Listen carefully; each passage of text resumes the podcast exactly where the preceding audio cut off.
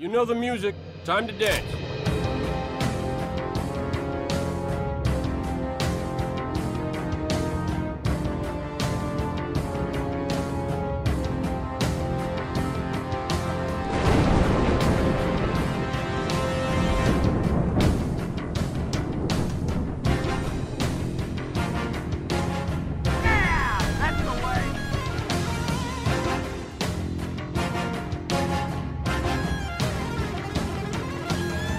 Bonsoir et bienvenue à toutes et à tous sur Bassro Spartan, épisode 13, épisode de mars pour discuter ensemble de la saison 3 de Halo Infinite, Echo Within. Pour m'accompagner aujourd'hui, j'ai le plaisir de recevoir notre ami Aurélien. Salut tout le monde. Et deux invités exceptionnels, l'un que vous connaissez déjà puisqu'il a participé à notre première émission de l'année, il s'agit de Maldonar. Salut à tous. Et un nouvel arrivement venu tout droit de la communauté qui a longtemps insisté pour nous rejoindre, Biblast. Salut. Euh, bah Biblast, écoute, est-ce que tu veux te présenter un petit peu à la communauté? Ouais, bah Biblast, euh, moi je connais Halo depuis que j'ai 10 ans. Donc je l'ai vraiment pris en novembre 2001 euh, sur les bornes d'arcade euh, continentales à l'époque. C'était pas Carrefour ou je sais plus, je crois que vous aviez dit Boulangerie la dernière fois, moi c'était... euh, Ouais, c'était, sur euh, les Toys R Us. voilà, c'est ça, voilà, c'est ça. Et donc du coup, bah, je suis un, un peu un vieux de la vieille, on va dire. Donc voilà, et puis bah Infinite, euh, un jeu euh, avec plein de controverses, mais auquel je joue euh, quotidiennement en fait, parce que bah fan de Halo quoi. Rassure, nous aussi, on a posté souvent sur Infinite. euh, tu m'en trouves toujours de temps en temps dessus. euh, Peut-être un peu moins dernièrement, mais c'est justement ce qu'on va, ce qu'on va aborder dans, ce, dans cet épisode. Eh bien, messieurs, c'est un plaisir de vous recevoir. Et du coup, avec cette introduction bien préparée et sans sujet annexe à aborder, on va pouvoir commencer notre émission. Round start. Attaquons maintenant le gros sujet de cet épisode, à savoir la saison 3 de Halo Infinite Echo Within. Alors comme on l'avait annoncé en octobre 2022, ces saisons du coup elles vont intégrer un peu plus d'éléments euh, scénaristiques, donc à la fois pour faire progresser l'histoire de l'univers Halo, en tout cas d'un certain point de vue, mais aussi pour justifier narrativement tous les ajouts réalisés euh, à la partie multijoueur. Alors est-ce que c'était nécessaire de faire comme ça Je sais pas, par rapport à sacrifier la, campagne, en tout cas toute l'équipe de campagne, euh, mais force est de reconnaître que ça a au moins le mérite d'être bien fait cette saison par rapport à la saison 2 euh, Lone Wolf où c'était quand même c'était pas incroyable la façon dont ils avaient voulu l'intégrer. Euh, et surtout avec la présence en tout cas de nouvelles cinématiques qui sont à mon goût de plutôt très bonne qualité. Et je trouve que pour le coup, on sent que c'est le travail de Joseph Tatum sur cette narration multijoueur. Déjà parce qu'il l'avait lui-même partagé en 2000 fin 2021, je crois, ou début 2022, euh, qui travaillait sur un script euh, de Halo. On savait pas trop trop ce que c'était, et du coup, maintenant, on en déduit que c'était la partie multijoueur. En fait, je trouve qu'on on- sur la partie de narration, on retrouve vachement de thèmes qui sont, bah, qui sont propres à lui, qu'il a déjà abordé chez Bungie ou chez Destiny, à savoir une IA qui se retourne contre ses constructeurs et qui avance avec ses propres dessins. Alors, bon, au niveau histoire, ça, ça casse pas non plus trois pattes à un canard, hein, ça retourne pas euh, l'univers d'Halo. Je trouve que c'est une manière intéressante de justifier le multijoueur plutôt que d'être bah, une simple simulation comme c'était le cas sur Halo 4 et Halo 5. Du coup, je me demandais rapidement, vous les gars, avant qu'on passe au, vraiment au contenu de la saison, sur les cartes et compagnie, c'est quoi un peu votre avis sur, cette, euh, sur et sur ce- cet aspect narration du multijoueur? Baldo, toi, qu'est-ce que t'en as pensé? Bah écoute, euh, moi j'ai été plutôt agréablement surpris, surtout que la cinématique est vraiment magnifique. On peut pas leur retirer qu'ils ont fait un travail euh, visuel euh, assez ouf. J'ai pas vu s'il y avait une autre cinématique, tu sais, de fin de, fin de, fin de Battle Pass ou tout ça, j'ai pas vu. hein. Je me suis pas. Je sais pas du Ah tout non, là, je parle uniquement une. des, je parle uniquement des deux premières cinématiques qu'on a eues, qui étaient vraiment l'introduction de la saison. Tu sais quand ils te disent previously on Halo Infinite, Ouais. tu vois, où tu sens qu'ils ont presque envie de faire une petite série télé où on te dit, on te rappelle ce qui s'est passé avant et voilà ce qui va se passer cette saison-là. quoi. Ouais, ouais, bah, ça, ça a un peu la saveur. euh, tu je sais pas si tu te souviens de Spartanops. Euh, tu vois, c'est un peu cette saveur-là, mais sans le Spartanops, quoi. Donc, euh, j'aime beaucoup, j'adore. L'idée est vraiment super, mais ça manque de quelque chose, tu vois. Et scénaristiquement, ça n'avance pas à grand chose, je trouve, pour l'instant. Ouais, bah c'est comme je disais, c'est plus une justification de ce qu'on va avoir en multijoueur. Genre, c'est bête, mais tu vois, là, ça a permis de justifier de l'armure SPI, du coup. On spoil pas, mais il y aura une autre justification, tout ça. Ça a permis un peu de justifier le, DMR, enfin, pardon, le Bandit Rifle, puisque le Spartan te le donne directement en main propre. Euh, D'ailleurs, les Spartans, enfin, je vous sais pas, mais je trouve que. Je trouve qu'ils ont une classe folle, euh, Dean et, euh, et je sais plus comment elle s'appelle, la, la nana, et, et, et Queen, et Queenen, j'ai plus le nom malheureusement. Euh, je trouve qu'ils ont quand même vachement réussi ces, ces Spartans pour le coup. Moi, en ce qui me concerne, euh, c'est vrai que, bon, j'ai pas envie de m'avancer, mais j'ai l'impression que c'est quand même Blur qui a fait la, la cinématique, et c'est vrai que... Alors non, pour le coup, je peux te dire, c'est ni Blur ni Axis, ça a été fait in-house 6343 en fait. D'accord, bah écoute, tu vois, enfin, je trouve que du coup, c'est du, du super bon boulot visuel, enfin, vraiment. Après, en ce qui me concerne, je trouve que c'est ça reste toujours super maigre en fait. Ouais. Euh, on le compare, enfin Maldo vient de le, le comparer avec, euh, avec le Spartan Ops. Bon, voilà, c'était il y a plusieurs années en arrière et c'était quand même un gros truc le Spartan Ops. Enfin, ça, pouvait, ça, ça prenait du temps. Mais mm, voilà, moi je me suis, me suis pas senti super im- impliqué ou intéressé, à part deux trois trucs. Et effectivement, voir la SPI, c'est quand même assez cool. Il m'a semblé reconnaître que, en gros, ça avait l'air d'être la carte, euh, la carte d'arène en fait, le lieu où, en fait euh, Dean enlève euh, le casque de lui-même, je crois.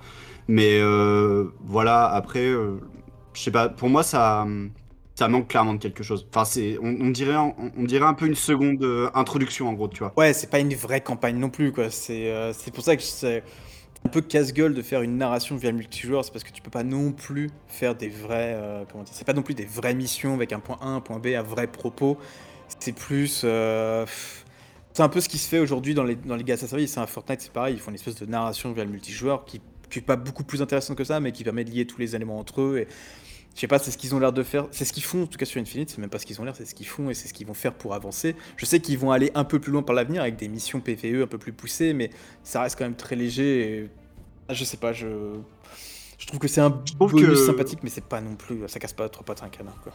Je trouve que la comparaison avec le, le- enfin en y réfléchissant un petit peu plus, la comparaison avec le Spartan Ops me paraît beaucoup plus, per- enfin ça me paraît plus pertinent avec un Spartan Ops en mode PVE où voilà il y a la justification de bah en fait ton ennemi c'est les Covenants ou euh, enfin à l'époque c'était uniquement les Covenants et peut-être un petit peu les euh, les Prométhéens, mais là je vois pas trop, enfin je comprends pas trop le rapport entre multijoueur et créer une narration parce qu'au final euh, là, une fois que tu as vu la cinématique bah tu retournes tu retournes te battre contre d'autres joueurs en ligne. Mhm. Donc, je sais pas, pour moi, il y a un truc qui fait pas sens dans l'articul- dans l'articulation.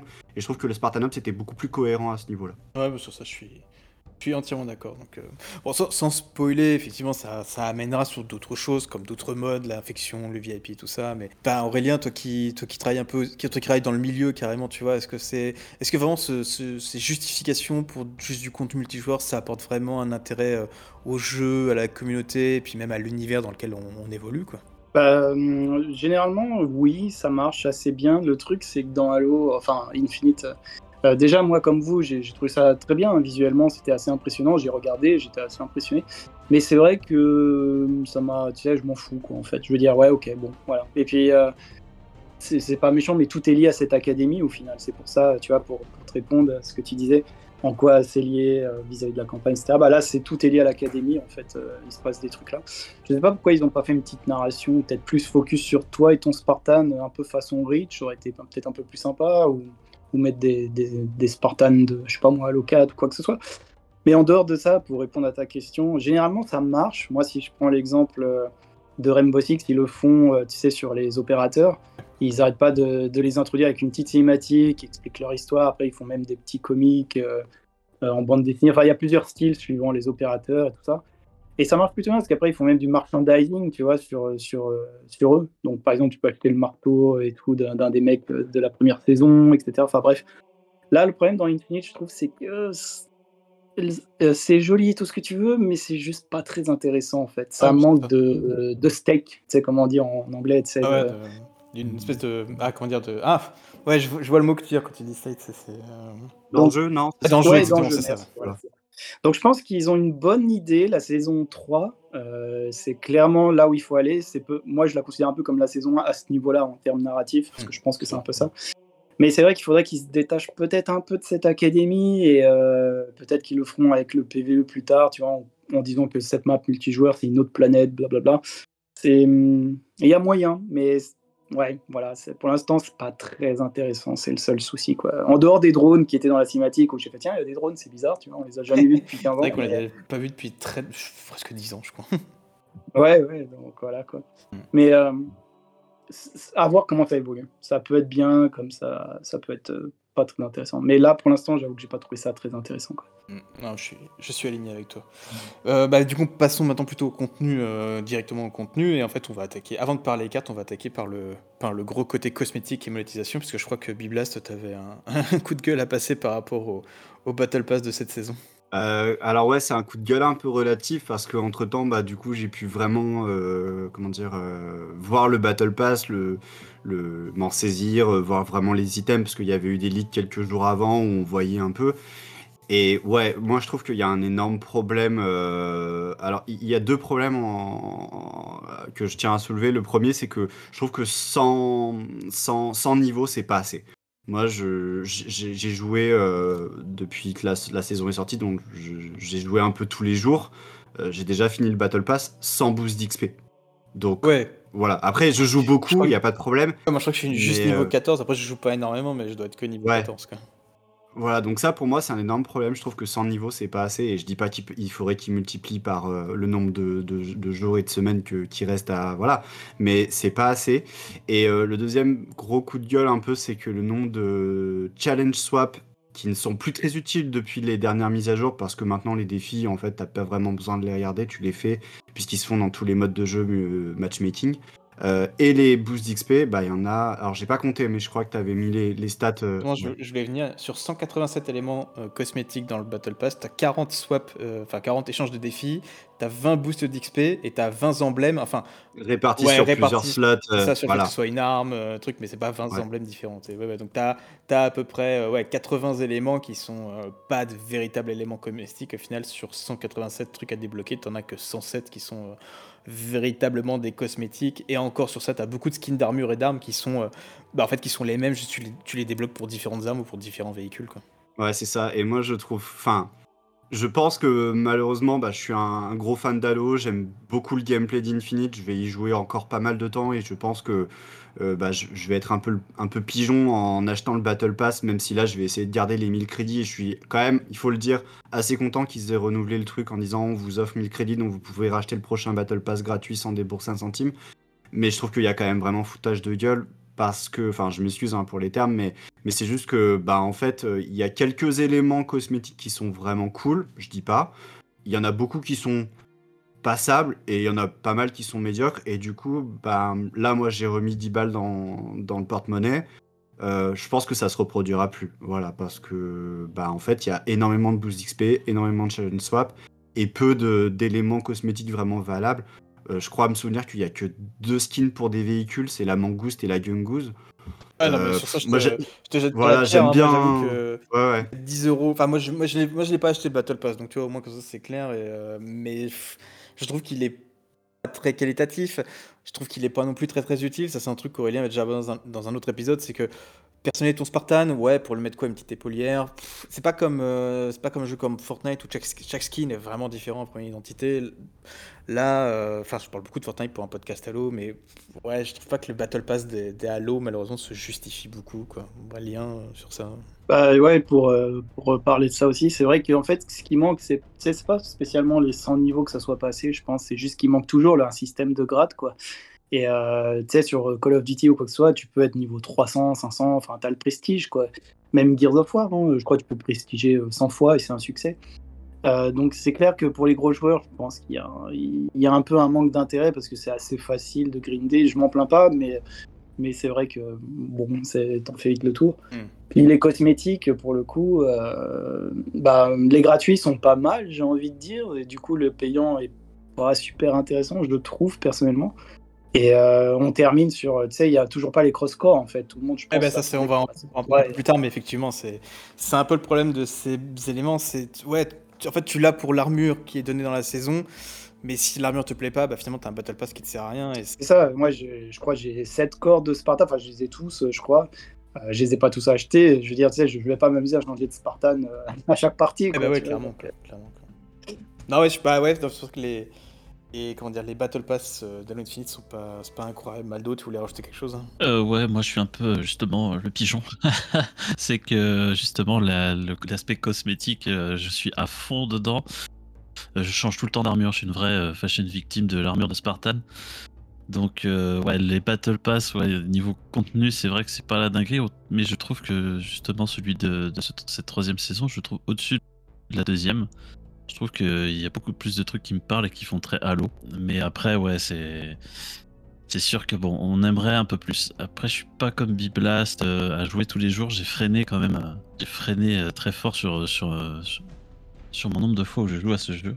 Avant, je streamais que ça. Maintenant, j'ai changé un petit peu et ça me. Là, le rythme me convient bien mieux par contre. Ouais, en fait, c'est un peu entre deux. C'est-à-dire que soit Toi, tu donnes des niveaux qui sont plus longs à atteindre et du coup, ça permet à des gens comme Biblas qui jouent beaucoup de pas atteindre le, niveau 100 trop rapidement. Soit tu, es plus généreux sur l'XP donné et du coup, bah, pour des gens comme toi ou moi qui jouent beaucoup moins, c'est beaucoup plus agréable. Mais C'est très difficile de balancer les deux. C'est pour ça que Fortnite, encore une fois, je vais le reciter, ils ils ont trouvé une bonne solution, c'est que tu as 100 niveaux pour avoir le Battle Pass en général et après, en fait, tu peux avoir genre euh, au niveau 125, tu as, une version alternative d'un skin. Au niveau 105, en fait, ça te donne. T'es pas obligé de les avoir, ils sont super cool, mais t'es pas obligé de les avoir. Mais si t'as vraiment envie de grinder, bah tu vas avoir de quoi grinder. Quoi. Je pense que c'est un truc sur Halo qui, qui, qui est un peu, un peu manqué à ce niveau-là. Quoi. Ouais, c'est sûr. Bon, parlons de sujets un peu plus quand même un peu plus euh, réjouissants. On va parler des cartes. Euh, et là, pour je trouve, par contre, pour les pour les cartes sur cette saison, je trouve qu'on est vraiment, euh, on a de quoi manger, on est servi, on est vraiment très très bien servi. Euh, simplement parce que je trouve que déjà c'est des cartes qui sont, bah, il y en a trois, donc euh, une BTB et une arène, deux arènes pardon. Et je trouve qu'en fait c'est des cartes qui sont beaucoup plus orientées sociales que ce qu'on pouvait avoir. En tout cas, elles ont des opportunités de gameplay qui sont beaucoup plus amusants que ce que les cartes euh, qu'on pouvait avoir euh, de base avec euh, 3-4-3. Et je trouve que c'est une orientation qu'ils ont pris qui est plutôt bonne euh, pour les cartes qu'on avait déjà eues lors de la saison euh, 2 avec Breaker et Catalyst et sur cette, sur cette, enfin, sur cette nouvelle carte. Et, et je, je trouve que vraiment, c'est là, je trouve que si c'est ça la qualité des cartes qu'on va avoir pour les prochaines saisons, et on va en parler justement dans la prochaine partie de cette, de cette émission, je trouve qu'on s'approche beaucoup plus de l'esprit Halo que moi j'apprécie, que ce soit au niveau visuel, je trouve que les cartes sont sublimes, que ce soit au niveau du gameplay, je trouve qu'elle colle beaucoup plus au gameplay d'Halo Infinite comparé à ce que ce qu'on pouvait avoir avec le lancement qui était, je trouve, carte beaucoup trop orientée arène, beaucoup trop petite qui fait qu'on respirait pas. Euh, alors on va, rapidement parler de toutes les cartes, mais on peut citer euh, moi Casme. Alors enfin oui Casme, je sais pas si je le prononce bien. Je sais qu'il y a beaucoup de monde qui ne l'aime pas parce que c'est deux couloirs et les gens aiment pas la plateforme, les plateformes flottantes et tout ça. Et moi je trouve qu'on a enfin une carte avec un gimmick qui est assez amusant. Alors je dis pas que c'est la carte la mieux la mieux balancée, le fait qu'il y ait deux snipers de chaque côté, bon ça fait que des fois tu vas te faire te faire tirer depuis l'autre bout de la carte sans savoir vraiment d'où ça vient, sans pouvoir te protéger, c'est pas fou. Mais je trouve que 3-4-3, ils se sont enfin un peu lâchés avec cette carte-là. Genre, t'as des plateformes flottantes. c'est- En fait, c'est con, c'est triste même de dire qu'ils se sont lâchés avec juste ces témoins-là. Mais pour 3-4-3, c'est extrêmement rare d'avoir un truc un peu fun, donc je salue l'effort. Et le fait que, par exemple, ils mettent une colline en plein milieu d'une euh, euh, plateforme flottante au milieu de la carte, je trouve que c'est. Tu vas te faire défoncer quand t'es dessus, mais justement, je trouve que ça crée un climat un peu marrant, un peu fun, mais qui peut-être est contradictoire avec le gameplay d'Infinite qui est assez nerveux euh, et vraiment euh, assez exigeant. Euh, je trouve que tu as deux approches, une sociale et une compétitive, qui s'affrontent sur ces cartes et j'arrive pas à décider si c'est plutôt bien ou pas. Biblas, toi qui qui qu'il joue souvent, qu'est-ce que que tu as pensé de ces nouvelles cartes? Alors moi je, comprends tout à fait ce que tu veux dire. En fait ce qui est marrant avec cette carte je trouve c'est que c'est à la fois une carte qui, qui peut être vraiment fun euh, parce que tu peux avoir le répulseur, pousser un mec dans le vide, bon tu t'es marré, puis tu le reproduis deux trois fois et le mec il est là genre ah non je suis tombé ça fait trop chier.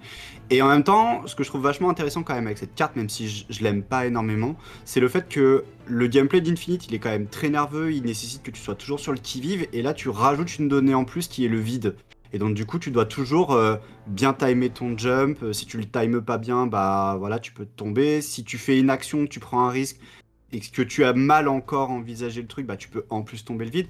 Mais le truc, c'est ce que je trouve compliqué avec cette carte, c'est que bah du coup tomber dans le vide c'est bien, mais ça peut être un peu euh, frustrant et même très frustrant je trouve. Et je sais que quand, enfin lors de la première semaine, ils ont sorti une playlist arène spéciale avec donc du coup Chasm et euh, Cliffhanger. Et moi j'étais vraiment partagé parce que je voulais jouer à Cliffhanger, mais je savais que pour jouer à Cliffhanger, bah, j'allais devoir me taper Chasm. Et ça m'a mis dans un état d'esprit un peu particulier où j'étais là genre ouais bah je veux jouer mais en même temps non et en même temps bah je peux pas vraiment aller en BTB parce que Oasis c'est pas vraiment dispo en playlist euh, permanente. Du coup je suis très très partagé sur cette carte. Je trouve que alors il y a toute la controverse autour du fait euh, controverse pardon autour du fait que ouais bah apparemment c'est quand même un peu une carte tirée de la campagne donc entre guillemets 343 c'est pas trop foulé mais je trouve pas ça très intéressant. C'est vraiment la carte en elle-même. Elle- elle- J'ai l'impression qu'elle peut être vraiment très cool, autant dans une playlist compétitive que dans une playlist un peu fun, mais je trouve qu'elle a pas vraiment sa place dans une, une playlist euh, entre les deux, entre guillemets casu. En fait, c'est peut-être un peu ça le souci avec 3-4-3 au global sur l'Infinite. Euh, je te dis, tu sens cette espèce de contradiction de le game, comme tu dis, le gameplay il est exigeant et c'est difficile de dire le contraire pour Infinite. Et tu sens qu'ils là, ils essaient de produire des cartes peut-être un peu plus détentes, mais du coup, ça se marie peut-être pas très bien avec le gameplay. Justement, euh, alors comment tu dis, euh, Kassom, c'est Kassom qu'ils disent en anglais, c'est ça? Ouais, Chasm. Ouais, je crois que ça se dit comme ça. C'est ouais. ça. Et je trouve que, alors qu'elle soit tirée de la campagne, moi je m'en fous, à la limite, même prenez plus d'environnement de la campagne, il y a plein de trucs pour faire des bonnes cartes. Moi je suis, franchement, les gars, si ça peut vous permettre de faire des bonnes cartes, plus fun, plus détente, allez-y. Par contre, effectivement, toi, t'as effectivement Cliffhanger, moi je l'aime beaucoup. Par contre, le problème, c'est que comme c'est une carte asymétrique, j'ai un problème, c'est que j'arrive pas à avoir une carte mentale euh, bah, de, de- de l'espace. J'ai beaucoup de mal à me diriger sur cette carte-là. Par contre, je trouve qu'elle respecte aussi ce côté un peu plus détente, justement, comme elle est asymétrique. euh, Elle, va avoir des zones un peu plus éloignées. Il y a vraiment moyen de s'amuser sur cette carte. Et puis je trouve qu'elle rappelle visuellement beaucoup Rich. euh, Rich qui va, enfin, toi Aurélien qui est un, grand amateur de Rich, euh, je pense que tu avais un peu le même feeling sur cette carte pour Cliffhanger. Ouais, carrément Cliffhanger, je pense que c'est peut-être ma favorite. Enfin, Oasis, c'est pas mal aussi, mais j'ai vraiment adoré la map. En plus, elle est bien foutue, bien construite, bien large, avec plein d'espace. J'ai vraiment, j'ai vraiment apprécié cette map, personnellement. Pour Casm, bah, moi, c'est un, je suis un peu entre vous deux, en fait. Euh, J'aime bien le côté un peu style boarding action d'Halo 1, tu sais, où tu avais les deux pillars photons qui s'affrontent. Ça me donne un peu cet effet, tu sais, avec les deux, euh, les deux bases face à face. Euh, ça me gêne pas, au contraire, je trouve ça aussi assez fun. Ça manquait un peu dans Halo, des cartes un peu fun. Le problème, c'est qu'effectivement, je la trouve mal équilibrée. euh, trouve que les deux snipers, c'est un peu. Et en plus, ils respawnent super vite, c'est un peu abusé. En plus de ça, tu as les deux couloirs, tu sais, en bas au premier, premier euh, niveau, où tu peux te. Où en fait, c'est un cul-de-sac, quoi. Tu... si t'es là, t'es baisé. si Ouais, tu-. C'est vrai que le fait que ça manque un téléporteur de chaque côté, euh, ça bloque un peu le- la navigation. Ouais, c'est bah, c'est la première chose que je- j'ai réagi. Tu vois, j'ai dit Bungie, ils auraient mis un TP là, tu vois, ça c'est clair. Ils auraient mis peut-être au deuxième étage. D'ailleurs, en plus sur casque, tu regardes là où vous avez le drapeau, vous savez, dans les bases même, il y a une petite allée qui fait le tour et qui passe par derrière. J'ai quasiment jamais vu personne utiliser cette partie de la map des deux côtés, quoi. Donc, euh, il y a le flow pour être meilleur, je trouve. En fait, c'est une bonne map. J'ai pas de souci qu'elle vienne de la campagne parce que c'est des bonnes cartes. Et quand tu regardes Reach, c'était pareil. Hein. C'est les trois carrés maps, c'était de la campagne. Enfin, c'était des maps faits d'abord pour le multi que Bungie a mis en campagne, mais ça reste le même principe. Si c'est bien fait, ça me gêne pas. Euh, D'ailleurs, Infinite, je pense qu'il y a beaucoup de pods dans la campagne qui pourraient être des bonnes maps. Mm. Ouais, je, Et, suis- euh, je suis d'accord ouais, avec toi. Et Oasis, bah voilà. Ouais, justement, je voulais, je voulais attaquer Oasis. Euh, Je pense qu'Oasis, je pense qu'on, enfin, j'espère en tout cas qu'on va tous être d'accord pour dire que c'est quand même la meilleure carte BTB de Infinite. Je pense que, je pense que c'est enfin une carte qui est vraiment adaptée euh, pour, euh, bah, pour le BTB d'Infinite qui est de 24 joueurs. Euh, le fait qu'elle est quand même beaucoup plus grande, qu'il y a quand même beaucoup plus d'espace, que tu puisses aller d'un côté ou de l'autre sans forcément toujours tomber sur une dizaine de joueurs qui te tombent dessus. T'as l'impression qu'en fait les autres cartes euh, de Halo Infinite BTB, elles ont été conçues avec l'ancien BTB en tête. Je trouve qu'elle, enfin d'ailleurs Aurélien l'a dit dans un- ancien épisode, quand il y avait eu le souci où finalement euh, ils avaient dû limiter le nombre de joueurs en BTB et qu'on faisait du 8 contre 8, bah, les cartes passaient extrêmement bien. Par contre pour 24 joueurs, elles étaient beaucoup trop petites, euh, surtout Breaker et High, High Power, je crois. Par contre Oasis, niveau de la taille, enfin moi je trouve que c'est nickel quoi. C'est genre vraiment c'est- visuellement elle est magnifique. Et en plus, tu peux vraiment te balader sur la carte, tu as des petits moments pour respirer, tu peux même tenter quelques petites incursions en solo et réussir à aller euh, en capture du drapeau, capturer un drapeau et le ramener dans ta base assez facilement.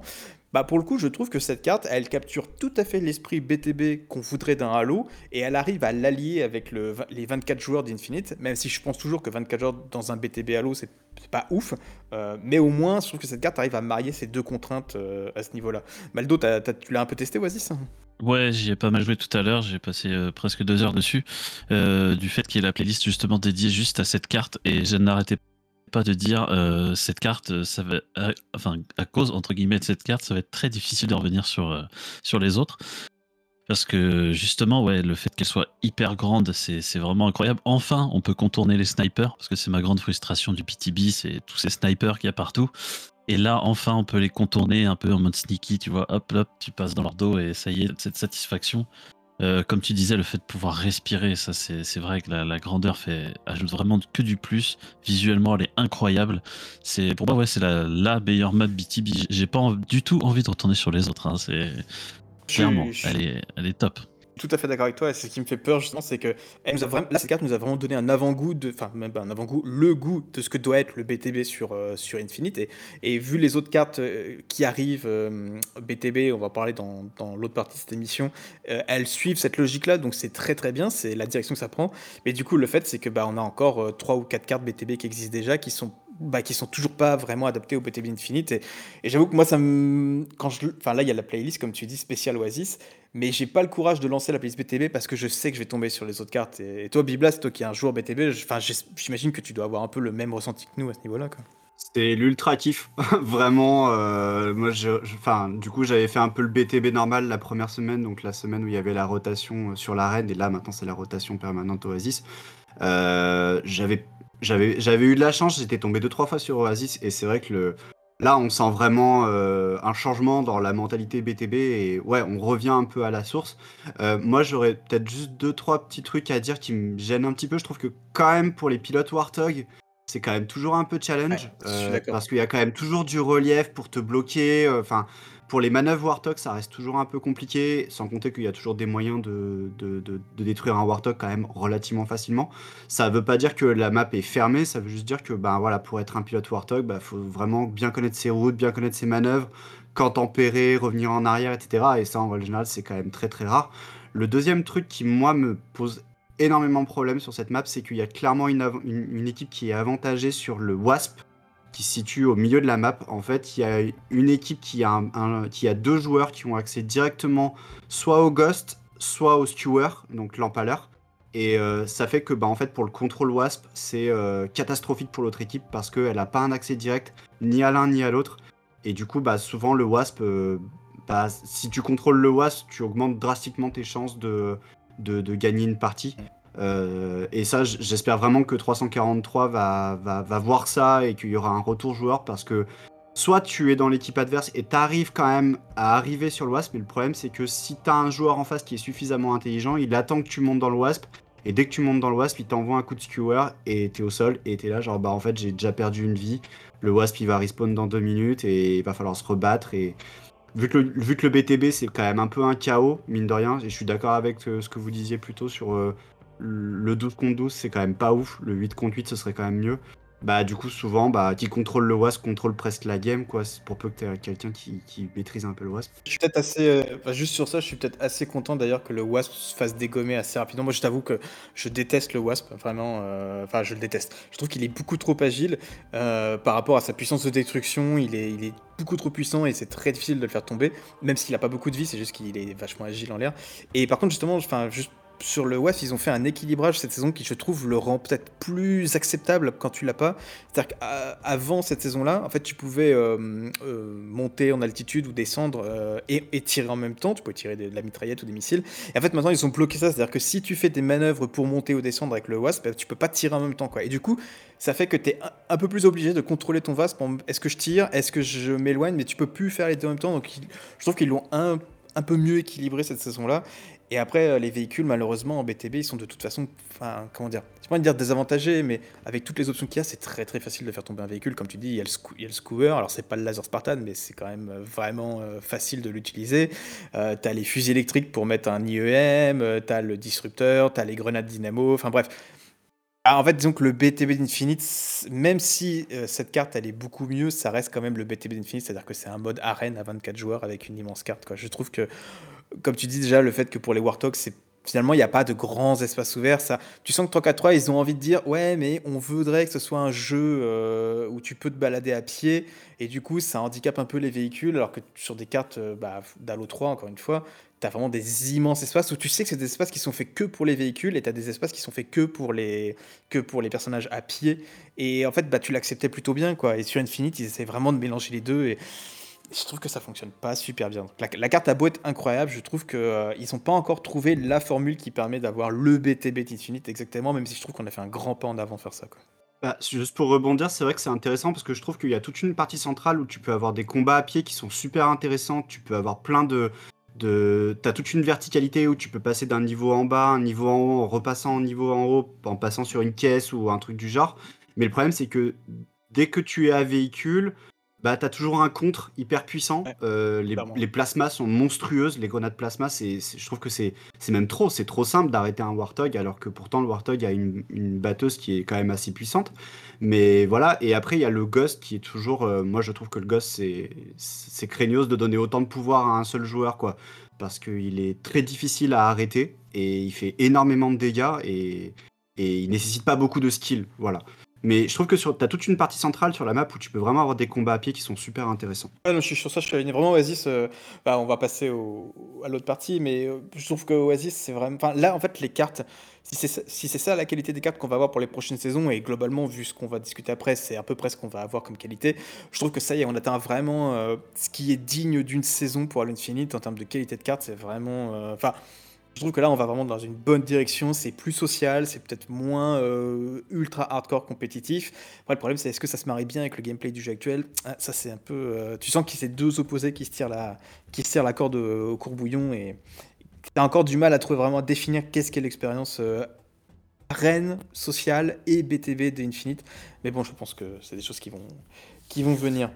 Et abordons rapidement le mode Escalation Slayer. Il n'y a pas de playlist dédiée, mais on a pu l'essayer. Je vais vous demander votre avis. Juste, euh, fait, moi, je trouve que c'est un mode qui est assez marrant. Par contre, je suis peut-être le seul à penser ça, j'en ai un peu ras-le-bol que 343, et c'est toujours de faire un twist maison sur les modes de jeu, soit des modes qui existent déjà, soit des modes qui viennent d'autres jeux.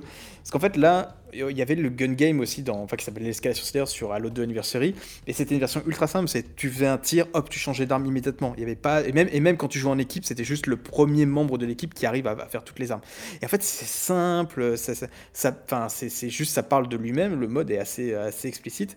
Et là, dans la version Twisted Infinite, c'est en mode, alors en fait, tu vas avoir des packages, il faut que tu fasses un certain nombre de kills pour passer au package suivant, mais euh, tu peux décider un peu quand tu veux de passer au package suivant. Et enfin, du coup, je trouve que ça complexifie un mode qui était assez simple de base et je, enfin, perso, je, trouve le mode marrant, mais il m'a très vite ennuyé. Alors qu'une version très classique du mode où juste tu fais un tir et tu passes à l'arme suivante, bah, je trouve que c'était beaucoup plus fun, beaucoup plus accessible. Et en fait, c'est, j'aurais pu jouer beaucoup plus facilement à ce mode de jeu.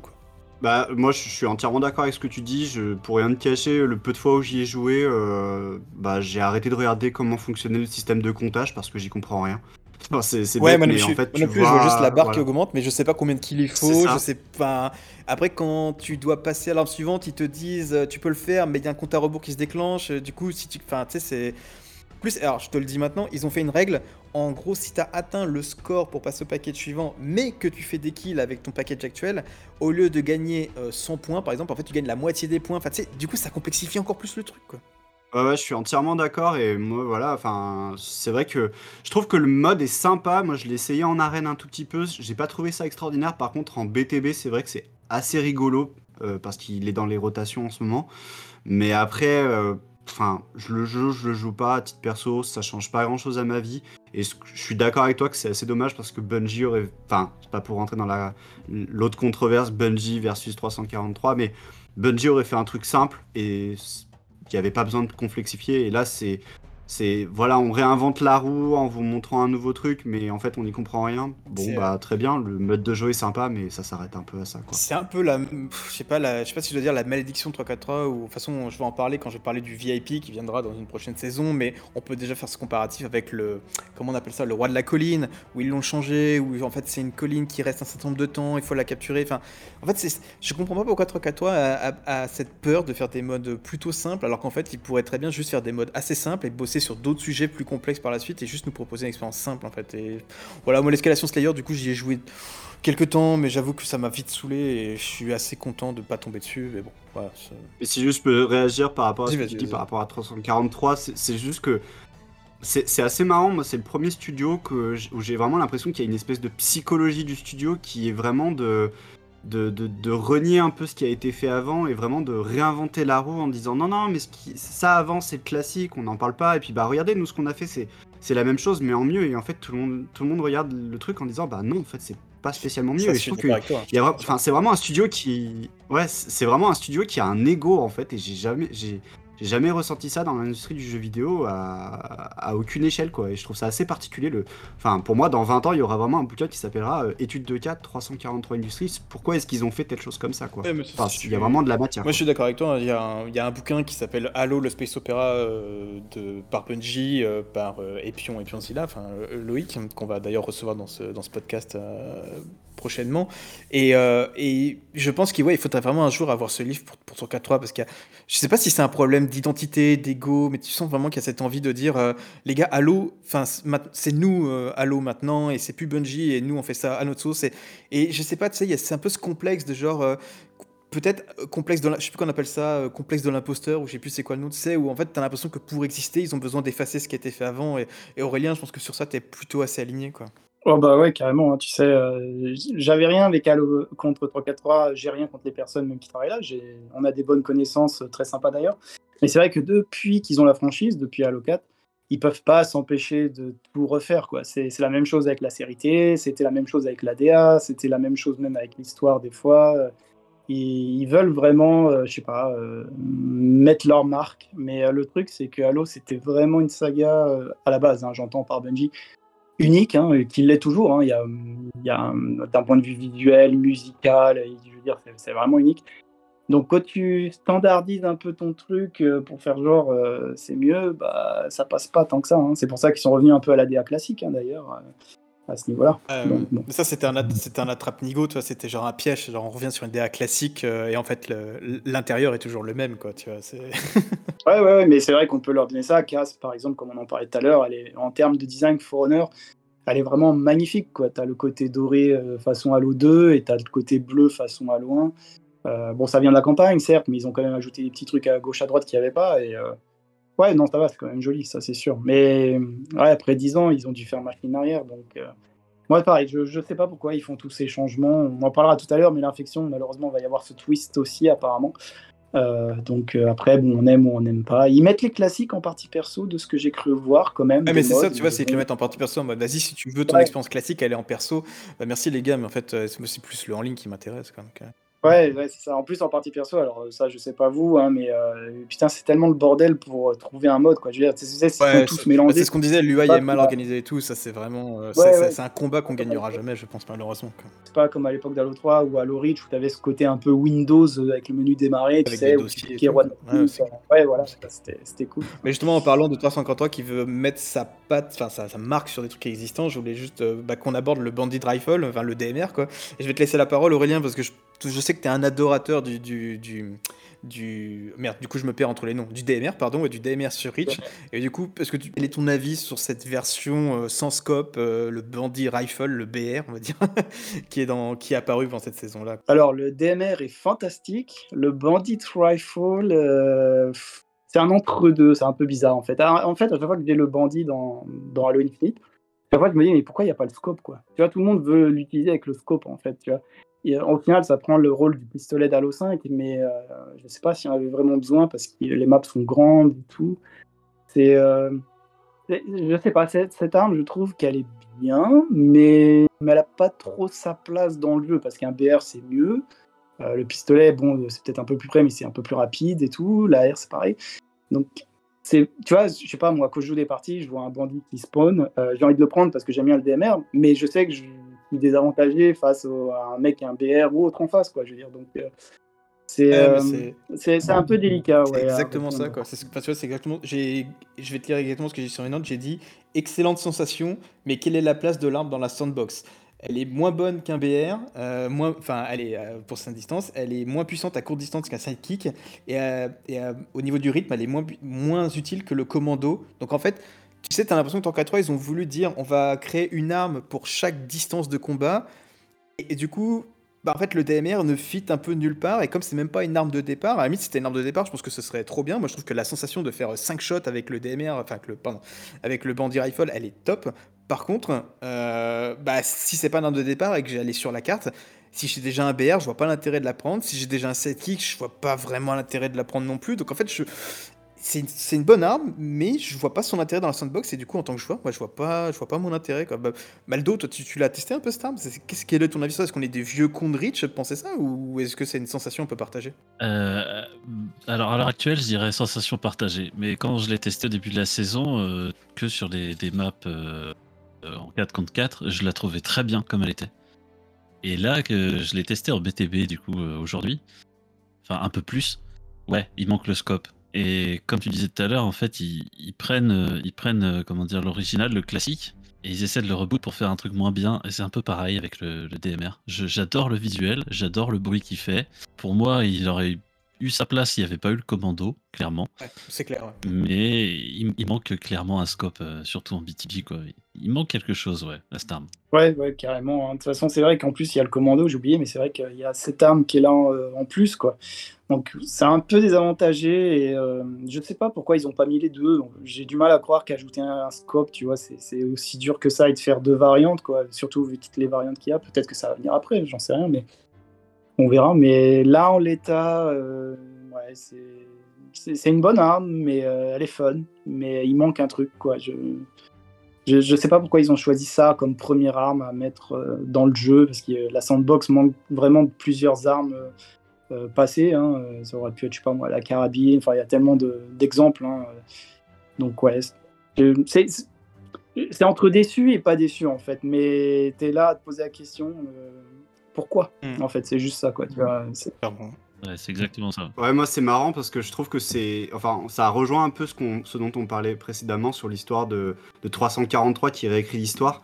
Et je trouve que c'est un peu un sympt- enfin, une illustration parfaite de ça. C'est vraiment. euh, euh, c'est comme quand Sean Baron a dit par exemple euh, Oui, alors de toute façon, on sait tous que Halo ça a toujours été un jeu très compétitif. Et on s'est tous regardé en mode euh, Bah, en fait, à la base, Halo 1, c'est pas tout à fait ça. C'est plutôt un party game, quoi. Et là, je trouve que le, Bandit, c'est exactement ça. C'est. Enfin, pour moi, c'est tout le monde sait que le DMR c'est une arme de plutôt longue distance. C'est quelque part entre le BR qui est plutôt mid-range et le sniper qui est longue portée. Et là, en fait, il, il nous invente un BR qui est vraiment, enfin, un bandit qui est vraiment taillé pour l'arène. En fait, je trouve qu'il a aucune utilité en VTB. Euh, moi, je, enfin, dans la playlist actuelle, on, l'a d'entrée de jeu. Moi, je le drop direct et je vais chercher un sidekick ou n'importe quelle autre arme. Je garde l'AR parce que c'est une arme qui est à la fois très puissante mais qui a ses limites. Mais là, je vois absolument pas l'intérêt de cette arme. C'est sûr que c'est super satisfaisant de faire un, un five shot kill, mais parfois, bah, dans la tension du combat, bah, t'arrives pas trop à mettre tes shots, et, et pour abattre quelqu'un, bah, c'est la lutte, quoi, je trouve. Ouais, elle est pas, elle est pas moi, facile à c'est, utiliser. euh, Enfin, je veux dire, euh, enfin, ça, de façon, le truc que tu disais, c'est que le gameplay est assez exigeant. Il y a des armes qui ont moins d'aide à la visée que dans l'ancien jeu, et genre le DMR, enfin le bandit, je, vais- je vais pas y arriver, mais genre c'est un peu le, c'est un peu comme le pistolet d'Halo 5, ça c'est un peu le summum. Genre il y a pas beaucoup d'aide à la visée, c'est, tu- enfin mettre les 4 balles sur le corps, mais alors mettre la dernière balle des fois, c'est la, c'est la croix et la bannière quoi pour euh, pour achever son adversaire avec. Ouais, ouais, je, je suis vraiment d'accord. Et moi, c'est vrai que je trouve que c'est une arme. Après, en, disclaimer, on peut vraiment dire que c'est vrai que la, la sandbox d'Infinite, elle a vraiment été euh, particulièrement, je trouve, euh, comment dire, euh, épurée, quoi. C'est vraiment. Ils ont euh, coupé dans le gras. il nous faut une arme pour. Ouais, voilà, ils ont vraiment coupé dans le drap, dans le gras, pardon. Et, euh, et du coup, euh, bah, c'est vrai que rajouter une arme comme ça, on se dit, mais. Enfin, je trouve qu'il y a aussi un problème aussi de d'équilibrage esthétique entre guillemets, parce que on a le BR et le commando, mais par exemple les parias n'ont aucune arme un peu de ce type-là. Pourquoi est-ce qu'ils ont pas ramené la carabine? C'est un détail, mais voilà, je trouve que c'est assez Oui, dommage. parce final, toi, on se hein. retrouve avec. Voilà, enfin, on, on se retrouve avec trois fusils de mid-range. Et en fait, il y en a deux clairement qui ont bien leur, rôle défini. Et il y en a un troisième où bah, peut-être que ce sera le, starter pack en HCS. Et voilà, et on revient sur cette idée que bah voilà, 343 se dit bah voilà, Halo ça a toujours été un jeu compétitif et du coup ils mettent le paquet sur les HCS, mais en attendant bah le, le joueur casu ou même le joueur quotidien mais qui n'est pas un pro, bah il se retrouve avec un, un DMR. Moi c'est vrai que je l'appelle même pas le bandit, Ouais, hein. c'est le DMR. Dis- moi aussi, je dis Voilà. le bandit pour rester poli, mais j'ai beaucoup de mal. Je dis que le, que le DMR quoi. donc, euh. Ouais, voilà, et du coup, bah, c'est une arme. Moi, à titre perso, je la drop. Je la drop très très vite et je vais chercher mieux parce que, bah, oui, on peut faire un kill avec, c'est satisfaisant. Mais je sais pas comment dire, le commando, par exemple, je l'aimais pas du tout. Je, je l'aime pas du tout en termes d'esthétique. Mais je trouve que quand tu, tu abats un mec, quand tu mets un Il perfect, il y, a y une satisfaction, quoi. Enfin, vraiment, c'est t'as géré la cadence de l'arme parce que tu sais que si tu maintiens la gâchette appuyée, bah, le, le recul va être énorme et, et tu contrôles. Là, c'est faut vraiment mettre une balle dans la tête à chaque fois et tu fais ton 5 kills et c'est tout. Tu passes à la prochaine et je trouve pas ça si satisfaisant que ça, Mm. quoi. Oh, puis euh, c'est vrai que pour euh, tu vois le DMR ils ont changé le nom parce que ça voulait dire euh, Designated Marksman Rifle et en anglais ces fusils là c'est des fusils à lunettes quoi. Ouais, et du coup, ouais. Donc ils ont changé le nom pour ça. Mais c'est vrai qu'en plus, ce que je comprends pas, tu vois, ils ont gardé le bloom qui ne sert à rien, mais tu as quand même le curseur qui grossit, alors peut-être pour appeler à ce niveau-là, mais tu as quand même un recul assez grand, quoi. Donc, c'est, je je sais pas vraiment pourquoi ils ont pris cette décision, peut-être pour l'e-sport, mais euh, vu qu'il y a déjà le BR, je trouve ça un peu bizarre. D'autant plus que, pour être franc, euh, dans Halo 4 et Halo 5, euh, il y avait le BR et la DMR classique. Et il n'y avait pas de souci. hein. Au contraire, Halo 4, euh, BR et DMR, c'était le parfait combo. hein. C'était super fun.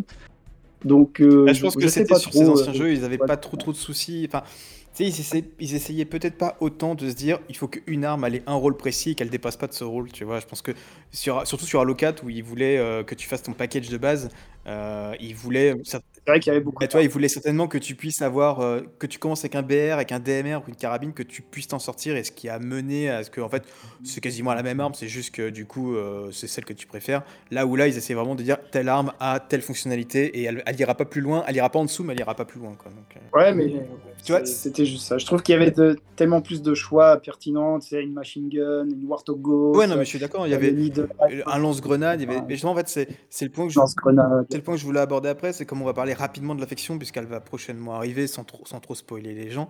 On sait qu'aussi, du coup, il y a une arme qui va arriver euh, enfin, prochainement, qui sera un espèce de fusil à pompe euh, canoncier avec un marteau antigravité. Et, euh, et en fait, là, tu vois, c'est bon, une nouvelle arme, elle n'est pas incroyable, euh, mais c'est une arme qui, du coup, tu sens qu'elle n'a aucun intérêt compétitif, c'est juste une intérêt, je trouve, une arme pour du social et pour du fun. Et je trouve qu'on arrive encore plus profondément dans cette dichotomie entre un 3-4-3 qui essaye de faire un jeu compétitif, donc tu vas avoir le DMR et des cartes arènes très poussées, et ce 3-4-3 qui va essayer qui va tendre vers le social vers des trucs un peu plus ouverts avec des armes qui ont qui, ont des gimmicks un peu marrants, comme un fusil à pompe, un marteau antigravité, je trouve ça marrant, pour un mode comme l'affection. Euh, et tu sais, du coup, t'as vraiment l'impression qu'il que c'est un peu une chimère qui arrive pas à trouver euh, sa véritable forme, en fait. Son juste milieu, ouais. Bah, de toute façon, pour terminer sur la DMR, le souci que je pense tout le monde a, c'est que passer l'effet de la nouveauté où tu découvres et tu fais Ouah, c'est cool et tout, bah après, tu t'en sers plus parce que t'es... c'est pas vraiment avantageux dans une ça, partie. ouais. quoi. Elle a aucun Tu vas avantage. toujours prendre un ouais, VR et autres.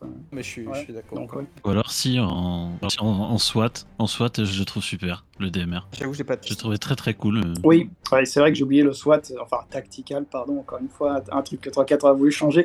Oui. Mais c'est vrai qu'en SWAT, c'est top. Avec euh, le one shot et tout, là, c'est parfait, quoi. Mais ça aurait pu marcher avec un zoom aussi, en fait, quoi. C'est ça le truc. Oh oui, aussi, c'est ça. Passons maintenant au dernier ajout de cette saison, le screen, aka en français l'écran de fumée. C'est un nouvel équipement qu'on peut utiliser pour euh, se camoufler dans une bulle. Alors pas une bulle protectrice, mais juste une bulle qui va isoler votre Spartan de la vue de tous, des joueurs alliés comme des joueurs adverses, et aussi du radar. Et ce qui est bon à savoir, c'est que surtout c'est un- c'est une bulle dans laquelle euh, l'auto-AIM des armes est complètement désactivé. C'est-à-dire que c'est très très pratique de manière défensive. C'est-à-dire que si vous sentez que vous allez perdre un duel ou bien juste vous voulez vous mettre à l'abri, bah, vous l'activez et les armes de vos adversaires ne vont plus se verrouiller sur vous. Donc vous pouvez potentiellement avoir beaucoup plus de sens euh, eh bien d'éviter la, dernière balle mortelle qui aurait pu vous mettre à terre. En tout cas, moi, c'est une utilisation que j'ai, je l'utilise que de manière euh, défensive quasiment et très très peu de manière euh, offensive. Ce qui n'est peut-être pas le cas de Biblas qui lui a une utilisation peut-être beaucoup plus poussée du, du screen que je ne peux l'avoir. Ouais, bah moi c'est vrai qu'en ce qui concerne, je l'utilise aussi de manière défensive. C'est vrai que c'est un super moyen d'évasion quand t'es en difficulté, tu sens que tu vas perdre le combat, tu le poses au sol, tu te barres, tu, tu peux rester dans la bulle, en sortir. Et ce qui est assez intéressant, c'est que c'est très direct, c'est pas un écran de fumée où on peut voir un peu la silhouette, c'est vraiment. on ne voit rien quoi, on sait pas où est l'ennemi. Et, euh, et en fait, je trouve que c'est un équipement qui est super intéressant parce qu'il peut te servir à toi, il peut servir à tes alliés. Par exemple, si tu un collègue qui est en train de recharger ses boucliers, paf, tu le caches, ou alors tu le caches à côté, et en fait, l'ennemi pense que ton collègue est dans la bulle alors qu'en fait, il est à l'extérieur. Enfin, il y a vraiment une- une panoplie d'utilisation qui est vraiment remarquable. Euh, aussi, par exemple, sur, par exemple, sur Oasis, pour traverser des. Vu qu'il y a des grands espaces assez ouverts quand même pour l'infanterie, euh, tu poses une bulle, tu passes à travers, un sniper, il voit une bulle, il se pose pas la question, et t'en es sorti t'es déjà loin. Et, et vraiment, moi, où je l'utilise un peu de manière offensive, et je trouve ça super intéressant, c'est pour, euh, notamment avec une, une épée à plasma, en fait, tu le poses au sol, et en fait, tu fais des allers-retours entre l'intérieur et l'extérieur, le mec va te chercher à l'intérieur alors que t'es à l'extérieur, tu reviens sur lui, tu lui mets un coup de sword. Enfin, je trouve que c'est un, un équipement qui est vraiment génial, et, euh, et je- Enfin, moi, dès que je le vois maintenant, je, je drop le, le grappin, je le lâche. Enfin, je, lâche pratiquement tous les équipements. Ce que je trouve aussi super intéressant, c'est que il, est un- il est pas, il peut être contré par le sonar, et ça, c'est vraiment génial parce que c'était vraiment une crainte que j'avais. C'était vraiment que le sonar ne puisse pas euh, voir à travers. Et en fait, on peut voir à travers. Donc, du coup, tu, il y a des systèmes de contre un peu à la Overwatch qui sont super intéressants. Et pour moi, c'est vraiment le, le highlight de cette saison. C'est le Shroud Screen, et pourtant, j'aurais vraiment pas mis mes jetons dessus à la base. C'est vrai que le coup de mettre le screen à côté pour faire croire que t'es dedans alors qu'en fait t'es pas du tout dedans, j'y avais pas pensé. C'est vrai que c'est une bo- bonne idée. Je, je suis peut-être, euh, je suis pas sûr que je rejoue à Infinite tout de suite, mais c'est quand j'y jouerai que j'aurai le screen, je vais, je vais mettre cette, cette option en pratique. Maldo, du coup, toi aussi, tu plutôt positif sur le, le screen ou pas du tout? Ouais, je le trouve très bien. Euh, comme toi, j'utilise plus en défensif pour euh, essayer de, de, de m'extirper de situations un peu galères ou sur un duel que je sais que je vais, je vais complètement le perdre. Mais j'ai pas encore trouvé ce truc euh, comme euh, Biblas qui me, qui me fait me dire je lâche n'importe quel équipement pour prendre ça. Tu vois, j'ai pas, tu vois, le, le grappin, lui, dès que je le vois, je le prends parce que je sais ce que je vais faire avec. Mais pour l'instant, lui, euh, non. J'ai pas encore trouvé euh, ce petit truc, cette étincelle. Mais par contre, que du positif. Je trouve vraiment que c'est un bel ajout. Aurélien, pareil, un sentiment partagé. Bah écoute, euh, moi je pense vraiment que c'est une des meilleures additions à la sandbox d'Halo, euh, de manière générale. hein. Ça, permet vraiment de casser les duels, euh, mais ça permet vraiment de casser les duels de, manière assez abusive, mais en bien, enfin sans être abusif. C'est ça où je voulais en venir en fait. C'est pas un truc vraiment qui, euh, gêne comme le thruster dans Halo 5 et ce genre de choses. Puis tu peux le placer dans des endroits stratégiques, un drapeau, une arme lourde, faire croire que t'es là alors que t'es pas là, tu peux faire des embuscades. Euh, donc il y a des applications fun. Je me souviens en BTB là dans la playlist Oasis quand tu fais de l'escalation Slayer, le dernier palier, tout le monde est avec un crâne et ça. Et t'avais les 24 joueurs qui balançaient des bulles, c'était ridicule quoi, mais ridicule dans le sens fun quoi. Donc c'était assez marrant à ce niveau-là.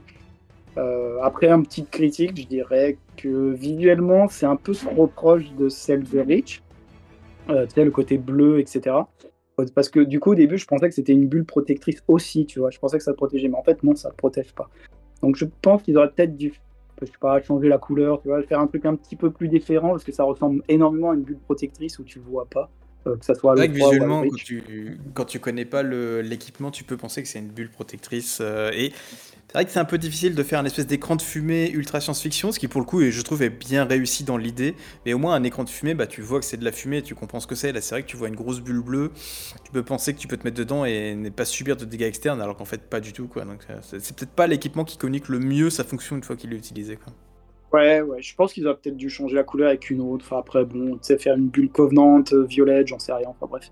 Mais voilà, c'est vraiment une, une des meilleures euh, ajouts à sandbox perso. Et je trouve que ça apporte vraiment une dynamique au gameplay qui est vraiment agréable euh, en matchmaking. Et perso, moi, pareil, je, je le prends à chaque fois que je le vois comme Biblas en matchmaking. Quoi, parce que je, kiffe même l'utiliser. Je trouve ça marrant, tu sais, de, de, foutre la merde dans les duels avec ça ou autre. quoi. C'est fun, quoi. C'est vrai que ça a pu m'arriver peut-être une fois de le prendre et de le balancer sur des adversaires à l'autre bout de la carte pour bien les embêter. Quand, tu sais, quand ils sont avec leur sniper en train de camper, tu vises bien, tu leur balances à l'autre bout et du coup bah, ils, se, retrouvent un peu enfermés et complètement perdus parce qu'ils perdent leur cible. Je trouve ça plutôt marrant. Ouais, vous m'avez convaincu, ça vaut peut-être le coup de l'utiliser. quoi. Ouais, puis tu vois, je pense qu'il y a des applications qui pourraient être intéressantes dans le futur, que ça soit en PVE, infection, Griffball si ça arrive un jour. Il y aurait moyen de faire des trucs fun avec euh, cet équipement aussi dans d'autres modes. Donc à voir. Quoi. Ah, dire, le seul truc peut-être que j'aurais apprécié, euh, mais qui, qui peut-être ruinerait l'intérêt de cet équipement, c'est que du coup le sonar, tu peux le, tu peux l'utiliser, enfin tu peux le coller à un véhicule, tu peux même le coller à un joueur, donc il se déplace en même temps.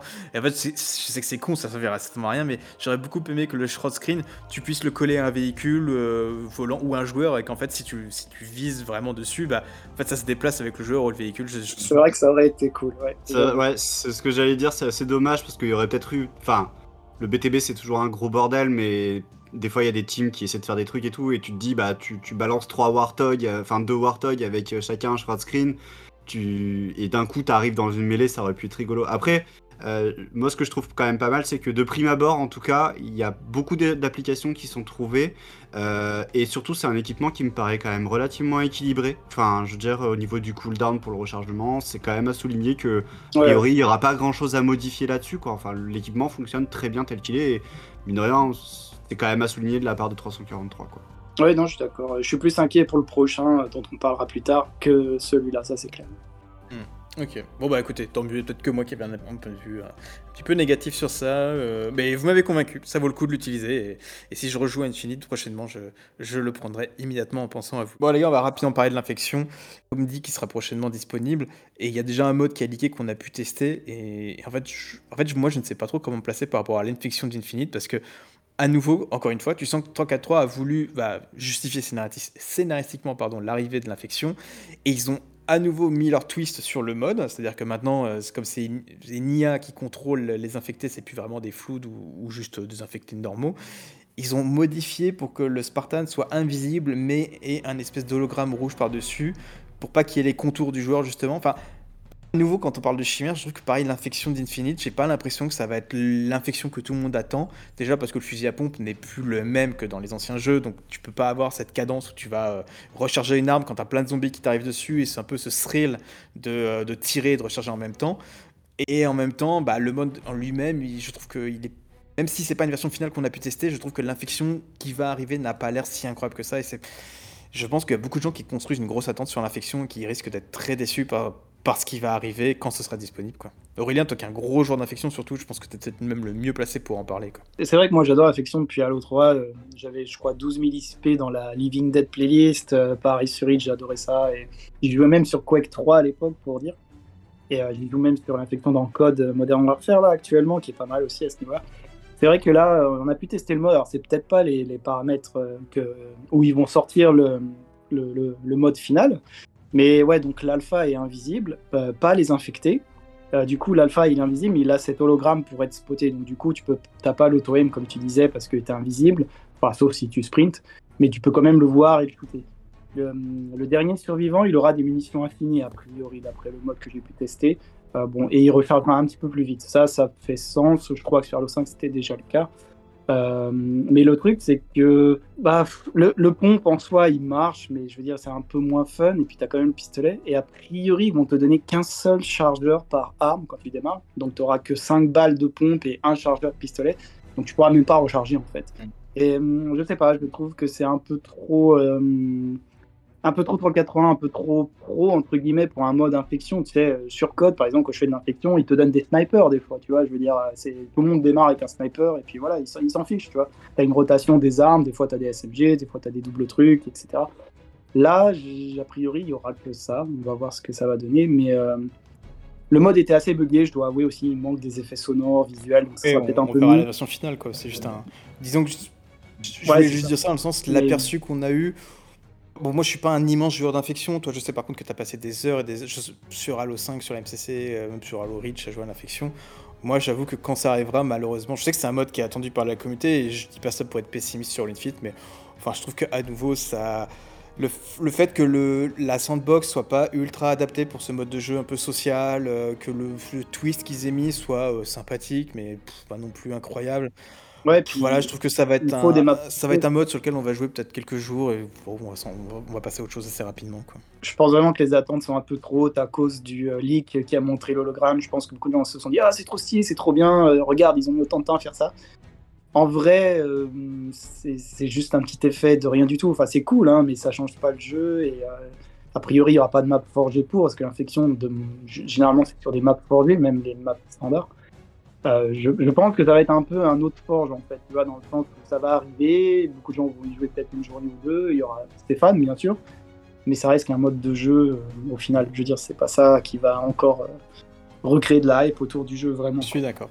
Donc du coup, bah écoutez, en, conclusion, je pense qu'on peut dire que c'est enfin, c'est la première véritable saison d'Halo Infinite. Au final, je pense que c'est- même la saison 2 qui était sympathique. Je pense que là, c'est vraiment le, vrai départ du côté euh, live service d'Infinite. Mais bon, je trouve que ça n'a pas l'air malheureusement d'augmenter euh, l'intérêt du jeu auprès du public, du grand public ou même des joueurs qui ont quitté All Infinite. Donc en fait, j'ai l'impression que pour ceux qui sont déjà acquis à la cause de 3.4.3 et au gameplay d'Infinite, bah, c'est très bien, c'est une continuation de, ce qu'ils ont avec euh, du, du net positif quand même. hein. Franchement, euh, le jeu s'est quand même bien amélioré sur ça. Mais du coup, c'est pas une mauvaise saison, mais euh, est-ce qu'elle apporte vraiment assez pour justifier le côté live service du jeu? Est-ce que c'est quelque chose qui va permettre de, redorer un peu le blason de 343 et d'attirer des nouveaux joueurs? Malheureusement, je suis pas vraiment convaincu sur ça et je pense que je pense que si c'est ça la teneur des saisons à venir, bah c'est comme je dis très bien pour le public qui est déjà acquis à 343 et Halo Infinite. Malheureusement, le jeu va pas vraiment vivre sa rédemption que tout le monde espère et comme l'avait dit Aurélien dans un ancien épisode, si rédemption il y avait dû avoir, elle serait déjà arrivée. Maintenant, je crois que presque deux ans après la sortie du jeu, euh, c'est- pas ce genre de saison et de changements minimes au jeu qui vont vraiment permettre de, de, bah, reconquérir le, grand public et d'arriver à, avoir un Halo euh, qui serait dans le top 5 des, free-to-play les plus joués euh, sur le Xbox Live. Bref, Passons maintenant du coup euh, à la troisième partie de cette émission, fait, qui est juste directement liée à la, sortie de la saison 3. Vous l'avez certainement un peu ressenti dans nos, dialogues, aussi positifs qu'on a essayé d'être, il y a quand même un peu une dose de, ah, de ressenti, de négativité. En fait, j'ai l'impression qu'il y a une sorte de grande forme d'épuisement et de ras-le-bol de la part de la communauté Halo, et même ceux qui pourtant apprécient Halo Infinite. En fait, j'apporte ce coin parce qu'on a pu voir, au-delà de nos frontières, qu'il y a plusieurs créateurs et producteurs de contenu. Donc, pour n'en citer que quelques-uns, comme euh, Late Night Gaming pour ceux qui suivent, ou Aiden Xperia. Moi, je suis pas un grand fan, mais je sais qu'il est plutôt apprécié par euh, bon nombre de la communauté. En fait, qui ont ouvertement partagé leur fatigue, euh, en fait, de la manière dont Halo est suivi par 343 à l'heure actuelle. Et en fait, malheureusement, malgré une saison 3 qui est plutôt sympathique, globalement et qui est quand même de très bonne qualité pour, pour Halo Infinite et même pour un jeu live service en général, bah, ça a pas l'air d'avoir beaucoup changé le moral de, bah, de la communauté et de cette partie-là de la communauté. Et je trouve que c'est quelque chose qui se ressent dans nos, dans nos discussions.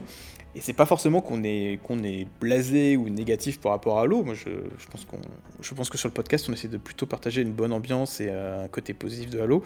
Mais je pense que c'est dû à de nombreux facteurs où cette saison-là devait annoncer un nouveau départ. En fait, on se rend compte que malgré toutes les bonnes choses, eh ben, il y a quand même des, éléments qui, bloquent le jeu, qui bloquent la communauté et qui, l'enferment dans ce côté négatif. Et ça peut être des trucs comme euh, ben, les bugs à répétition. On a eu, on a eu cette saison qui a, pour certains joueurs, vraiment accéléré le côté desync, le côté vraiment problème de réseau. Moi, j'ai quasiment pas pu jouer à la nouvelle saison euh, pendant deux jours parce qu'il y avait beaucoup trop de bugs et il y en a encore toujours maintenant sur. Sur les problèmes de collision, sur les problèmes de lag et tout ça. Il y a eu d'autres trucs vraiment très négatifs, comme par exemple le cross le cross-cutting qui était censé arriver, euh, enfin qu'on nous a parlé il y a plus d'un an, qui est pas vraiment là. Et en fait, pour les peu d'éléments qu'on a vus, par exemple le cross-cutting, le cross-core pardon, au niveau des, des, des couleurs d'armure, bah, en fait, on s'est rendu compte que K3 avait effectivement travaillé sur le fait de rendre une couleur d'armure disponible entre plusieurs euh, noyaux d'armure, mais au final, en fait, ils sont vendus individuellement sur la, sur la boutique, ou alors, quand on te vend une, une couleur d'armure, eh ben en fait, elle est juste vendue 14 fois parce qu'on te la vend pour les différents corps d'armure, pour les différentes armes et tout. Et 343 essaie de justifier cette politique de prix euh, en disant, mais non, mais là, euh, tu achètes un skin pour plein de trucs, mais on te le vend 14 euros. En fait, je pense que tous ces éléments, en fait, le fait aussi qu'il n'y ait, ait toujours pas de système de progression, alors moi je m'en fous, mais voilà, il n'y a toujours pas de système de progression. Euh, et s'il y en a un, on se demande est-ce qu'il va être rétroactif, est-ce que l'XP qui a déjà été gagné va permettre de grimper les niveaux ou pas? Est-ce qu'il va falloir reprendre à zéro? Est-ce que finalement tous ces investissements que les joueurs ont fait vont être payants? Est-ce que deux ans après, enfin presque deux ans après, ça a encore un intérêt de sortir ça? Enfin, je sais pas, il y a vraiment une accumulation d'éléments qui montrent que récemment, la communauté, elle en a ras-le-bol, elle est épuisée, et malgré tout le positif que cette saison 3 apporte, et eh ben, il y a quand même ce sentiment que, bah, est-ce qu'il n'est pas temps de de tourner la page en fait Est-ce que ça vaut vraiment le coup d'investir plus de temps Je parle surtout pour les joueurs, hein, je parle pas pour 3-4-3, dans ce jeu. Et voilà, c'est un, un, ressenti qu'on a au-delà des frontières de la France et je voulais en parler avec vous parce que Aurélien et moi, on a déjà eu cette discussion, on va certainement la voir maintenant, mais pour des joueurs comme Biblas, comme Maldonar qui jouent quand même plus souvent, est-ce que est-ce que vous avez aussi ce ressentiment par rapport à Halo Infinite ou est-ce que pour vous, euh, tout va bien dans le meilleur des mondes et, ça vous donne envie de continuer à vous investir dans le jeu euh, ad vitam aeternam quoi? Comme j'ai dit tout à l'heure, tu vois, j'ai freiné euh, mon rythme de, partie sur ce jeu, hein, donc ça explique déjà un peu mon ressenti. c'est sûr, cette saison, elle a apporté beaucoup, mais pas assez. Et, clairement, je pense que ouais, d'ici un an, j'aurais peut-être lâché le jeu si les saisons n'apportent pas encore plus, tu vois. Mais, euh... mais après, tu, peux, tu peux me dire que toi, tu ressens pas ce que moi je ressens. Hein. C'est pas du tout pour vous dire, hé les gars, moi je ressens ça, vous devez ressentir la même chose. non, je sais. euh... me dis, si tu tiens un, si tu tiens un an, c'est pas mal, quoi. ouais. j'étais, non, franchement, j'étais super chaud hein, pour cette nouvelle saison. Et quand je l'ai commencé, euh, la décision comme tu dis, des synchros. Euh, j'ai eu énormément de bugs. Je joue sur PC et, j'ai l'impression de devoir euh, changer de carte graphique alors que c'était pas le cas pour pouvoir jouer correctement à ce jeu. Euh, franchement, ça, galère. dès que je lance un live, c'est encore pire. Ça, rame de partout. Je suis obligé de mettre la qualité graphique au plus bas pour que ça tourne un petit peu mieux. Et encore, il y a encore des effets qui font tout ramer. Donc ça commence un petit peu à m'épuiser tous ces problèmes-là, qui ne sont toujours pas réglés. En fait, ça, je trouve que épuisé, c'est le bon mot. Je pense qu'il y a. Comment dire je pense qu'il y a une envie d'être positif par, euh, par rapport à Halo Infinite. Je pense qu'on a tous envie d'aimer le jeu, en fait. Euh, et simplement, on rencontre chacun à notre niveau et certainement à des aspects différents, des barrières qui font qu'on en fait, on se prend des petits blocages. Alors parfois des gros blocages, si c'est sur de la dancing ou si c'est sur euh, la qualité visuelle du jeu, et qui fait que tu peux pas profiter de cette expérience. Tu sens que le noyau, il est agréable et qu'il y a un truc vraiment bien, mais il y a tellement de trucs qui te bloquent à côté que t'as même plus envie d'insister, quoi. T'es un peu saoulé. Et voilà. et voilà. Enfin, C'est c'est exactement ça. C'est un peu un. Pardon, avec ce jeu, c'est un peu un, un je t'aime moi non plus. T'as envie de l'aimer parce que c'est Halo, parce qu'on aime Halo, c'est c'est l'univers qu'on adore. Et le jeu sans cesse te balance un truc pour te dire ouais tu m'aimes mais regarde je suis chiant sur ça, je suis chiant sur ça. Donc euh, bon, bah, ça, ça saoule, ça saoule carrément. D'accord. Blast, toi, t'es...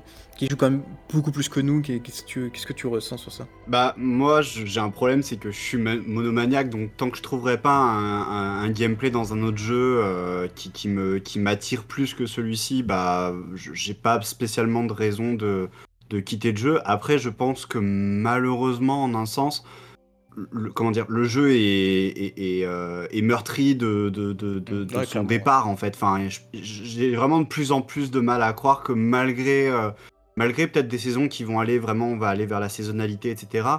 euh, quelque part, je, je- je- je pense qu'il y a un énorme ras-le-bol de la communauté envers 343. La, la communauté a peut-être pas spécialement envie de se l'avouer, mais la vérité c'est que bah, Bungie nous a laissé tomber sur deux trois trucs, mais rien qui nous a qui a vraiment blessé la communauté et, et 343 peut pas se vanter d'un palmarès pareil, euh, que ce soit sur la DA, que ce soit sur euh, des problèmes euh, divers et variés. Enfin voilà, j'ai pas envie de, enfin on peut pas, on peut pas faire une liste tellement la liste est longue à justement. On a un épisode prévu spécialement. euh, alors, j'ai pas le titre encore, mais le titre préparatoire, c'est Bungie versus 343, histoire de bien chauffer la, la foule. Je pense que tu vas, je pense que tu seras très chaud pour participer à celui-là. Ouais, c'est clair. Mais, mais voilà, moi je sais que il y, a- y a quelques jeux qui ont réussi à me faire quitter Halo, notamment bah, je pense à Titanfall, le premier du nom, ou Star Wars Battlefront, euh, le deuxième du nom, euh, parce que les gameplays vraiment me- me- m'intéressaient beaucoup plus.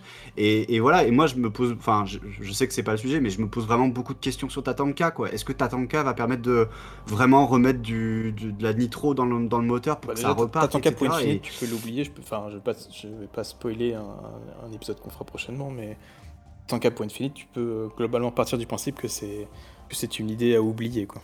Ouais, voilà, mais c'est vrai que moi, en fait, le problème c'est que voilà, je suis monomaniaque pour l'instant. euh, bah voilà, la saison 3, elle a fait quand même bien le taf, pas totalement bien le taf. hein, il y a beaucoup de choses qui vont pas, mais euh, mais mais voilà, c'est peut-être effectivement, il y a peut-être la question de se poser de est-ce qu'il faut pas mettre le jeu, enfin la licence Halo en jachère pendant vraiment longtemps, enfin histoire qu'on y revienne. Enfin, on peut on peut on pourrait parler de de, de comment s'appelle de, de Doom où ils l'ont laissé en jachère pendant des dizaines d'années et les deux derniers Doom c'est des, Ouais, des tueries quoi. Enfin vraiment moi je les ai découverts récemment et voilà enfin j'ai écouté le dernier podcast où tu parlais d'Eternal et là je l'ai acheté je vais Tu jouer, vas- je vais y jouer Ah, la mais semaine tu vas prochaine. J'ai adorer, tu vas hâte, quoi. une grosse claque. Je Ouais. dis pas, mais même je pourrais Ouais, te le vendre, t'es pas prêt à ce que ça va être, quoi. C'est incroyable, vraiment, tu vas kiffer. Non mais juste voilà, moi je sais que je suis monomaniaque pour l'instant, j'ai pas trouvé meilleure cam ailleurs, même si la cam que j'ai à l'heure actuelle, bah elle est vraiment pas sensationnelle à plein d'égards. Ils l'ont un peu coupé avec, euh, avec autre chose, hein, je te le dis tout de suite. Eh, Ouais, franchement, enfin, je, je me permets juste de dire, si tu veux un bon gameplay Halo sans jouer à Halo, et moi j'ai déjà convaincu Maldo et on, a- on s'est éclaté avec Ace aussi dessus, c'est va jouer à Splitgate, hein. tu, vas, tu vas vraiment prendre ton pied quoi. Maldo, tu peux confirmer les dire. Ah oui, Ouais, je- ah je, je ouais, ouais, j'avais essayé un petit peu, ouais. Hmm. C'était vraiment pas mal, ouais. Aurélien, toi, Allez, enfin, je, je- cette partie, elle, enfin, je, je dis, elle nous est un peu dédiée parce que je nous, je nous prends un peu pour des boomers et des vieux cons, alors que je pense qu'en fait, dans le podcast, on a à peu près tous la même tranche d'âge et la même expérience de Halo. Mais c'est juste parce que toi et moi, en fait, j'ai ajouté cette partie-là parce qu'on a eu cette discussion quand on jouait à Halo Infinite. Et, et en fait, toi et moi, je pense qu'on a, sauté dans cette nouvelle saison en étant en mode. euh, on savait un peu à quoi s'attendre, mais on avait cet espoir que cette nouvelle saison soit peut-être ce nouveau départ qui va nous faire enfin apprécier le jeu. Et finalement, on s'est rendu compte que, bah, en fait, non, le noyau même d'Infinite, il est, il est pas ce qu'on recherche. Quand on va sur la MCC, c'est immédiat, on s'éclate. Et quand on va sur Infinite, on va avoir peut-être sur 10 parties, 9 parties où on va un peu s'ennuyer, un peu se tirer les cheveux, un peu se dire, mais pourquoi on joue à ça? Et une partie où on va vraiment s'éclater. Mais est-ce que ça vaut vraiment le coup de passer 90% de mauvais temps pour 10% de plaisir? Je, pas, suis pas trop certain. Quoi. Ouais, je suis assez d'accord. De mon côté, je sais qu'il y a clairement une fatigue aussi avec 3-4-3 ou même la franchise. Que tu vois entre la série, toutes les controverses sur le studio, etc. Enfin bref, c'est. Avec 3-4-3, tu toujours un peu. euh, cette sensation en fait de te battre entre guillemets hein, contre eux et leurs décisions. En tant que fan, j'entends des, vieux, des vieux jeux. Donc euh, c'est ça qui est un peu, euh, un peu gênant. Et c'est vrai que la saison 3 euh, en soi, elle est, elle est très bien, hein, je trouve, en termes de contenu, elle est, elle est excellente. mais comme tu dis, je pense que ça va satisfaire juste en fait tous ceux qui jouent. Donc c'est bien pour ceux qui sont déjà là et qui profitent du jeu, aucun souci là-dessus. Mais euh, en dehors des soucis techniques, hein, parce qu'on n'en a pas trop parlé, mais il y a énormément de soucis techniques. Moi, j'ai la, ma sauvegarde qui se réinitialise à chaque fois. Je te cite toi parce que je sais que toi, tu as tes contrôles qui reviennent à, à zéro à chaque fois. Tu as, je sais plus, tu as ton. Ah, pas que les FOV, contrôles, hein, tout, euh, la luminosité, euh, la sensibilité, le FOV, tout. Quoi. À chaque fois que je lance le jeu, j'ai la cinématique de la saison 3 qui dit Previously en Halo Infinite. C'est super chiant, ça fait deux semaines c'est là. Et euh, je pensais qu'ils allaient le régler avec le patch là qui est, qui est sorti euh, il y a pas longtemps, mais non, ils savent toujours pas trop. Du coup, on- je vais me taper ce reset de sauvegarde euh, pendant encore plusieurs semaines. Et peu importe les changements que je fais dans le jeu, dès que j'éteins le jeu, après ça redémarre et ça me remet tout par défaut. Ma sensibilité, mes contrôles, et, c'est vraiment super chiant. Quoi. Ouais, mais je- Donc il y, y a clairement une fatigue un peu avec 3-4-3 de mon côté. Je vais pas, je vais pas mentir là-dessus à ce niveau-là. Puis et quand j'ai vu le tweet de Late Night Gaming, euh, c'est un peu pareil en fait sur le coup. Parce que lui, il a un forerunner. Hein, pour ceux qui savent pas, euh, c'est un conseil que 3-4-3 a avec certains membres de la communauté américaine où ils demandent leur opinion euh, sur le jeu avant la sortie, des trucs comme ça.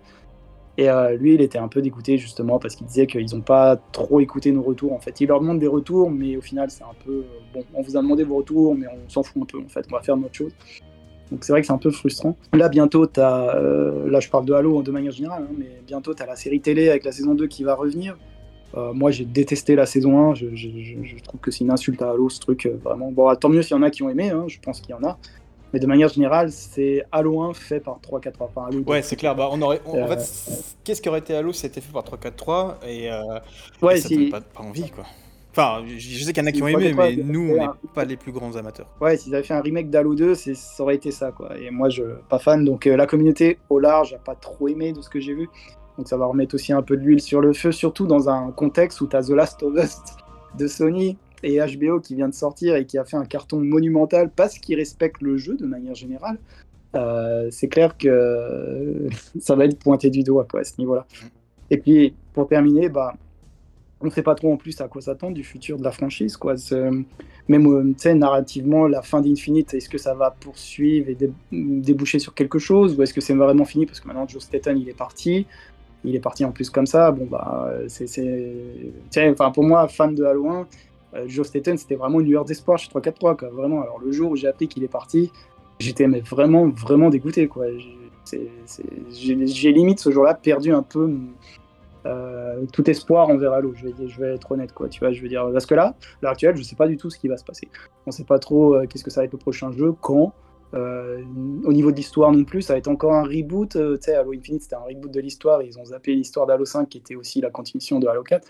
Est-ce qu'on aura encore un autre reboot Tu vois, enfin, je sais pas. Ouais, Donc, c'est- du coup, ouais, ça, moi, je, je rejoins assez ce que euh, Biblas disait sur le fait qu'il faut laisser, euh, peut-être, il faut laisser à l'eau en fait se reposer un peu. Et je, en fait, je- enfin, ça, c'est un truc qu'on a déjà tous dit et je- entre nous déjà. C'est effectivement, je pense que Halo a vraiment besoin d'un break. Et j'ai trois, enfin, Microsoft, bien sûr, ne laissera pas sa licence phare euh, se reposer. Mais en fait, c'est dommage parce que je pense que là, il y a vraiment un besoin de, de laisser à l'autre côté, en fait, de, créer un peu ce manque pour qu'il y ait cette envie de, revenir, un peu comme toute relation où alors, quand, quand tu vois pas ta copine euh, ou ton copain pendant un certain temps, tu es très heureux de le retrouver. Par contre, des fois, être tout le temps dans la même pièce, si tu vis dans un studio à Paris, bah, tu te tapes dessus tout le temps, ça devient chiant. Euh, je pense qu'à l'eau, il y a un peu ce besoin aussi de s'éloigner. Et le problème, c'est que bah, je pense que 343 ne le fera jamais vraiment, tu vois, genre, euh, parce que Microsoft ne laissera pas Halo euh, se reposer alors qu'il en aurait bien besoin. Ouais, déjà je trouve que bon ça c'est peut-être des gens sont pas d'accord avec moi, mais je trouve pas que Halo soit le fer de lance de la Xbox maintenant. La plupart des gens s'en fichent totalement, même sur Xbox, à part les fans, hein, j'entends bien sûr, mais c'est plus le, le t'achètes plus une Xbox pour Halo parce que c'est même sur PC maintenant. Euh, les gens ils sont plus intéressés par le Game Pass ou les acquisitions Activision Blizzard et, tous ces trucs même code. Il y a ça, et euh, tu vois, les, bon, on va parler encore de Fortnite très rapidement, mais quand tu vois que les jeunes, eux, ils savent à peine ce que c'est Halo, maintenant ils disent Master Chief, ah oui, c'est le bonhomme vert de Fortnite. Il y a un souci euh, peut-être générationnel où la communauté va commencer à vieillir, parce que nous, on est dans la trentaine pour la plupart, donc il va falloir que Protect se pose des bonnes questions. C'est quoi l'avenir de la franchise? Ils ne peuvent pas rester non plus qu'avec nous constamment, surtout qu'ils n'arrivent pas à garder tous les fans d'origine. Plus Surtout que si on parle de rajeunir la, la population d'Halo euh, qui m'a montré un truc, c'est un problème que moi j'avais pas vu parce qu'en fait je pense que je voulais pas le voir. C'est le TikTok de 343 par rapport à Halo et waouh, j'ai jamais Oui, été aussi oui, gêné de euh, ma vie. euh. Enfin, Biblas, je, je- Ouais, je vois que tu veux tu intervenir. Enfin, je, je sais ouais. pas si c'était sur ça, mais, mais euh, moi je, je ne connaissais pas. hein. J'avais vu qu'ils avaient été sur TikTok, mais j'avais jamais regardé parce que je suis pas un utilisateur de TikTok. euh, voilà, je suis même pas très, pas très réseau social en général. Euh, mais là, du coup, pour cet épisode, quand Aurélien m'a envoyé ça, je suis curieux. Je me dis, tiens, je vais aller voir ce qu'ils font. Et franchement, euh, et, et pourtant j'étais sur le trône en train de, de- de couler un bronze et j'étais pas bien, tu vois. Et c'était et c'était pas la c'était pas la diarrhée, c'est juste la vidéo m'a mis mal à l'aise, quoi. Genre vraiment. Et tu sais, j'avais vraiment l'impression de voir des des gars où on leur a dit bon les gars il faut qu'en fait il faut qu'Halo soit sur TikTok il faut qu'on parle à un public plus jeune et allez-y et tu sens que c'est des gens qui qui connaissent pas les codes de la plateforme Euh, je, je prétends pas les connaître non plus tu vois mais euh, moi j'ai un petit cousin qui a 13 ans donc qui est un peu plus dans sur le truc et lui ce qui le fait marrer c'est absolument pas ce que les gars de 343 font quand un J'aime beaucoup Brian Jarrard, mais quand tu vois, t'as- ils te font des citations du jeu, mais en fait, ok, si t'as pas déjà la connaissance du jeu, tu, tu comprends pas de quoi ils parlent. Et, enfin, moi, ça m'a mis vraiment mal à l'aise, quoi. Et C'est c'est comme ça qu'ils essayent de, de- de conquérir un nouveau public. Je, je sais pas, je trouve qu'il y a vraiment une déconnexion entre 4.3 et Ouais, le c'est- marché actuel, quoi. Le marché du jeu, le marché des, des joueurs aussi, quoi. En plus que tu vois, le marché du, actuel du jeu vidéo, euh, le genre FPS a vachement changé et eux, ils font un jeu super compétitif. Donc, euh, dans, un, dans un segment où qui est, le- le- les Quake-like et tout ça, les, les arena shooters, quoi, sont plus trop à la mode de nos jours, quoi. Donc, euh, moi, je trouve pas que Halo a besoin d'être mis en jachère. On pense que c'est le cas parce qu'on est, est peut-être fatigué de la gestion et des mauvaises nouvelles. Mais en soi, si tu fais que des bons jeux et plein de spin-offs, euh, moi je serais pour, tu vois, un jeu d'horreur, un jeu de un TPS, un RPG. euh, Je suis pas trop fan de Destiny en soi pour euh, plusieurs raisons, mais faut reconnaître que Bungie, ils ont leurs fans, quoi, alors qu'ils sont partis de rien avec ce jeu quand même. Euh, tu peux faire des, ce type de jeu avec Halo, enfin, il y a plein de choses à explorer, mais ils essayent de se mettre dans le, dans le même panier et ça marche pas en fait. Il y a un moment, il va falloir vraiment qu'ils se décident qu'est-ce qu'ils veulent faire vraiment euh, pour euh, avoir une nouvelle audience, j'imagine, parce que c'était ça leur but à la base. Ah, mais là, ça n'a pas l'air de, de vraiment fonctionner. On- Maldo, Maldo, Biblas, vous vouliez réagir sur ça, et puis après, je vais passer à la suite. et- Ouais, juste sur le côté, bah effectivement, je trouve que la licence Halo a pas réussi à devenir vraiment le symbole d'Xbox ou de Microsoft. Enfin, voilà, je pense que c'est un, un symbole historique et symbolique, mais je pense qu'effectivement, la licence, elle est, elle est malheureusement, et ça me coûte de le dire, hein, j'ai pas envie de le dire, mais je le dis, mais voilà, je pense que la licence est plus en accord avec la marque, avec. euh, Enfin, voilà, quand on pense Microsoft ou, Xbox, on pense pas. Enfin, nous, on y pense parce que voilà, on est fan d'Halo, mais mais effectivement, enfin moi j'ai pas de j'ai pas de, petits cousins ou etc. Mais je, le sais, il n'y a pas besoin de voilà. Et effectivement le le juste sur, le TikTok, c'est vrai que c'était, enfin moi j'ai- entreaperçu le premier épisode. J'ai fermé Twitter instantanément parce que je me suis dit je veux pas avoir ça, je veux pas avoir mal quoi. Parce que là ça me fait vraiment mal. Mais euh, mais c'est vrai que je suis, d'accord avec toi euh, sur le côté. euh, Peut-être que Halo devrait pas être mis en jachère, mais je pense qu'on est tous. Enfin, il y a vraiment une fatigue et, vraiment de, de 343. De qu'est-ce que veut faire 343 avec Halo? Est-ce qu'il, enfin, il y a vraiment un problème de gestion, je trouve, de la licence qui est assez dramatique et moi ça me coûte. Enfin, je, je le dis très clairement, je, je reste sur Infinite parce que j'aime le gameplay, etc. Mais, mais je rage tous les jours. Tous les jours, je m'injecte du venin dans, dans- enfin, du, du- de l'opium dans le Ouais, sang parce Euh, que. je te euh, parce que je, je m'arrache les cheveux, quoi. Enfin, vraiment. Mais c'est juste que j'aime trop Halo et- et- Enfin, j'aime même pas spécialement Infinite en particulier, parce que j'aime tout, à peu près tous les Halo. Mais c'est juste que c'est le dernier Halo. J'aime bien jouer à ce qui est un peu récent, un peu nerveux, etc. Mais, mais je m'injecte tous les jours de l'opium dans le sang, je le sais, quoi. Ouais, Enfin, c'est- ma copine, bah, des fois, elle me regarde, elle me dit, mais arrête, quoi. Enfin, C'est voilà. quoi. passé aussi de mon côté avec ma copine. Et elle, elle a arrêté, elle est très grande fan d'Halo, hein, c'est connu dessus. Et euh, elle, a, elle a totalement décroché. Et puis bah, avec toi, Juan, hein, l'autre fois, le BTV, c'était une leçon Ah pour ouais. nous. Et j'adore Halo, et c'est vrai qu'il n'y a pas d'équivalent, c'est ça qui me fait chier. Enfin, Splitgate, c'est le plus proche, mais c'est pas tout à fait ça non plus. Mais euh, moi, ça me pesait trop mentalement, on va dire, à ce stade. Quoi. Je m'amusais plus, tu vois. Donc, c'est pour ça que je, je joue quand même encore au jeu, mais de manière plus modérée pour certains événements, des trucs comme ça. Quoi. C'est tout. Moi, c'est pareil, je vais, je vais le dire clairement, j'avais désinstallé le jeu en début janvier euh, parce que je voulais vraiment plus y toucher, ça m'avait vraiment beaucoup trop saoulé. J'avais, je pense que pour ma santé mentale, c'était vraiment pas bien que je joue au jeu. Parce que moi, j'étais comme toi, Blast, hein, c'est vraiment à point où crisé. Et ma copine, euh, elle dit mais, mais, mais en fait, euh, enfin, si, c'est pour te mettre dans cet état-là, ça sert à rien de jouer. Et elle, et elle avait raison, tu vois. Donc du coup, moi, j'ai arrêté, j'ai désinstallé le jeu, j'ai respiré comme un fou. Franchement, j'ai fait plein d'autres trucs. euh, Enfin, en- au niveau jeux vidéo, je vois plein d'autres jeux qui m'ont éclaté. J'ai pris un pied monstre. Et là, j'ai réinstallé Infinite depuis la saison 3. Et franchement, euh, bah, euh, il y avait ce côté, un peu comme toi, je, m'injectais, je voulais vraiment me persuader que non, non, euh, le jeu peut être bon et tout ça. Et il, y a un truc bon, mais il y a tellement de problèmes, comme on disait que non, franchement, ça vaut pas le coup d'insister. Et franchement, ça me peine de le dire, mais vous voyez, il y a l'événement, euh, l'événement qui, euh, fracture qui arrive prochainement là. Et déjà, le corps m'intéresse pas. Et franchement, j'ai même pas envie de jouer au jeu. Bah tant pis, je vais, je vais louper le, je l'événement. Je vais pas faire le, le- l'event pass parce que j'ai vraiment pas le courage d'insister. Et, tant pis. moi, je suis très content qu'on ait ce podcast parce que surtout, on, peut parler de Halo en général, d'autres sujets et discuter avec la et c'est vraiment super. C'est ce que je voulais faire avec cette émission. Par contre, j'ai très bien compris que Halo Infinite et moi, non, ça, ça ne fonctionnerait pas. Et je suis très content de parler des nouveaux contenus, de les tester quand ils sortent. Par contre, je, je veux juste arrêter de jouer au jeu et, et j'espère juste que ce qu'on dit maintenant va pas non plus décourager des gens qui aiment le jeu. Si vous aimez le jeu, allez-y, continuez. C'est juste que voilà, je, il faut aussi être au courant effectivement qu'il y a une grosse partie de la communauté qui, qui se force à aimer le jeu et qui, qui, qui, malgré tous les bons efforts n'y arrive pas et, et a envie d'arrêter quoi. Donc euh, voilà. Ouais, c'est ça. Surtout que le jeu il est beau Ouais. en plus quand même. et Donc moi ça m'attire à chaque fois les nouvelles maps. Mais bon après c'est vrai que ça. Je prends l'exemple des bugs, tu vois. Je veux dire on est quand même à deux semaines depuis la saison 3. Il y a quand même vraiment beaucoup de bugs cette saison quand même après un Ouais, an et puis surtout d'attentat que entre les- les le temps de PC, réactivité de euh, 3 euh, je sais qu'ils voilà, qu'ils ont des problèmes de recrutement et tout ça, mais là en fait ça fait presque deux semaines que le truc est sorti et Ouais, il faisait y a des bugs. hein, le FPS, Ça, voilà, la Ouais, le bug que tous tes les contrôles reviennent à zéro et tout, c'est toujours pas réglé, c'est ça rend le jeu presque injouable. Moi, moi je sais pas ce bug là, mais j'ai mon FOV qui revient à 78 à chaque fois. Franchement, c'est con, mais juste faire start, le remettre à 100, en fait, ça m'a saoulé, donc l'ai arrêté. quoi. Ouais, bah moi c'est tout quoi. Et Ce genre de bug chez la concurrence c'est réglé en 48 heures maximum, hein, sincèrement. hein. Jeu- Donc ouais, je pense qu'il y a ça. Et si je termine sur TikTok pour moi, euh, j'avoue que c'était un peu le malaise quoi. C'est, c'est- c'est- c'est- Enfin tu vois, c'est ça avec ça qu'ils veulent communiquer avec nous. Tu, tu... Non, tu vois, ju- juste non, ça, ça passe pas quoi. Maldo, je vais, je vais, enfin, je sais que Biblas tu voulais dire un truc, mais on va devoir euh, euh, s'arrêter là cette partie-là. Maldo, si tu veux, je vais te laisser le mot de la fin si jamais tu veux. euh. Je connaissais pas l'existence du TikTok. Je viens d'aller voir. Au secours, j'ai peur. On est d'accord.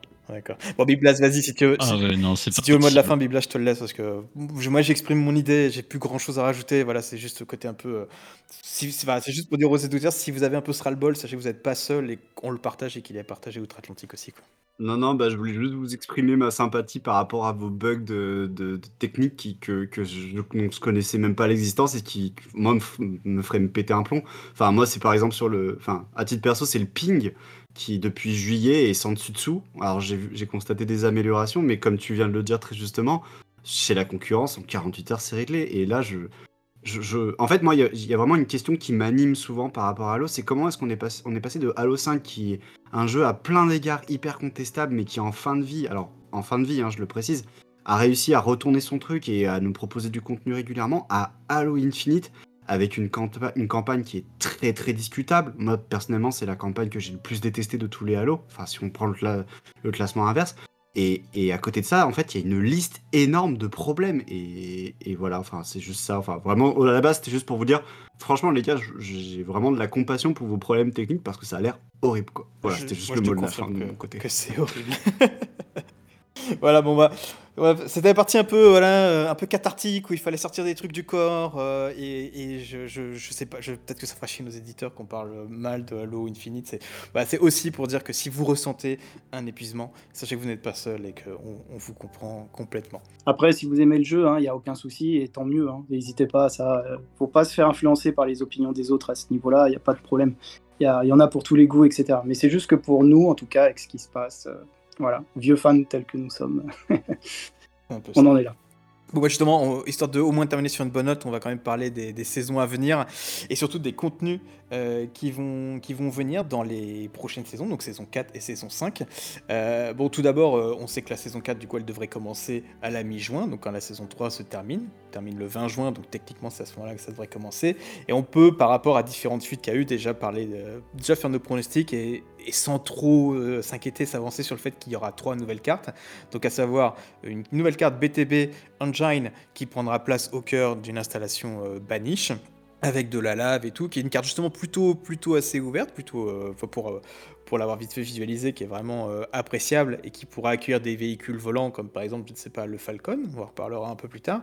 On va avoir aussi du coup deux cartes arènes, donc à savoir Crystal Cave qui prend qui prend place sur Suban, donc du coup la planète qui sert à, qui a les mines qui permettent d'extraire les cristaux euh, utilisés par le Needler et toutes les armes explosives. Et on a aussi du coup Forest, une autre carte arène qui prend place dans une, euh, une installation Forerunner très proche de ce qu'on aurait pu apercevoir dans Halo 2 avec le Halo Delta et ses constructions un peu plus anciennes euh, visuellement. Donc ça c'était pour la, la saison 4. Euh, et on va avoir aussi ensuite la saison 5 qui devrait pareil apporter trois nouvelles cartes, donc à savoir une nouvelle carte BTB Rockbridge qui alors je ne sais pas si c'est un thème qu'ils ont en tête le, BTB dans des cartes dessert parce que pardon désert et pas dessert parce que là aussi ça prend place dans une espèce d'un peu d'oasis. C'est juste que le sable est un peu plus jaune au lieu d'être orangé. Mais pareil, c'est une carte qui, euh, de ce qu'on voit, va vraiment très très bien se prêter au BTB parce qu'elle est très ouverte, idéale pour 24 joueurs. Là, par contre, elle va du coup avoir un peu plus de route et de, dénivelé pour laisser les véhicules s'éclater. Donc je pense que, pareil, ça va cette direction que 3-4-3 fait des cartes un peu plus sociales, un peu plus, un peu plus fun. Et on va avoir du coup deux autres cartes arènes qui vont être Beltway. Beltway qui, pour le coup, alors ce qui me peine à dire, c'est que c'est une carte qui aurait, je pense, visuellement pu être con- conçue avec la Forge en fait, parce qu'elle prend place au, sein d'une d'une installation euh, de l'UNSC qui est pour la production d'armes. Donc il y a des petits easter eggs, comme par exemple on peut voir le Magnum de Halo CE qui est en train d'être construit euh, en arrière-plan. Ce qui est assez marrant parce Bungie disait à l'époque que, euh, que du coup les Covenants avaient attaqué l'usine qui fabriquait les Magnum d'Halo CE pour, pour espérer ne pas perdre la guerre. Donc c'est assez marrant que 343 ait un peu d'humour et le remette maintenant. Et on a une autre carte du coup qui est malheureusement très proche visuellement de Forest, euh, qui s'appelle Forbidden, qui du coup est dans un, aussi une installation un peu euh, ancienne euh, des Forerunners, euh, qui rappelle passe de Halo Delta. Donc c'est un peu triste qu'on ait une carte, enfin pour la saison 5, une carte qui visuellement pourrait être construite avec la Forge et une autre carte qui s'inspire d'ores et déjà visuellement d'une carte qui est apparue dans la saison 4 auparavant. Donc voilà, c'est pas un peu pour dire le contenu niveau 4 qu'on va avoir pour les prochaines saisons. On va aussi avoir du coup des nouveaux véhicules. Donc je vous parlais du Falcon, mais ça on en a déjà parlé. Le Pélican qui est en préparation pour être euh, mis en forge. Alors il sera certainement pas mis sur les cartes multijoueurs, mais il pourra être utilisable en forge. Le Fantôme aussi, la version Covenant pour déposer des troupes. Le Fort Cliff, pour ceux qui se souvenaient de ce véhicule d'Halo Reach, du coup pourra être de nouveau utilisé.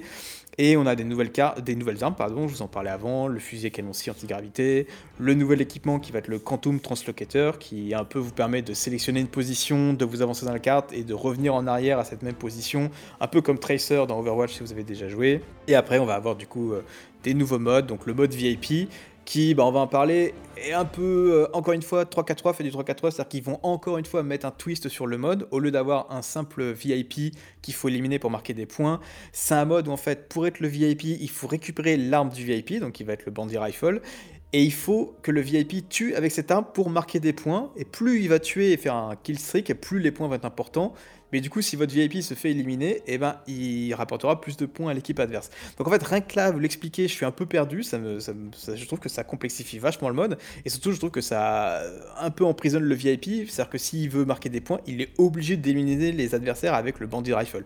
Et je trouve qu'il n'y a pas pire pour euh, bloquer le fun d'un joueur que de le...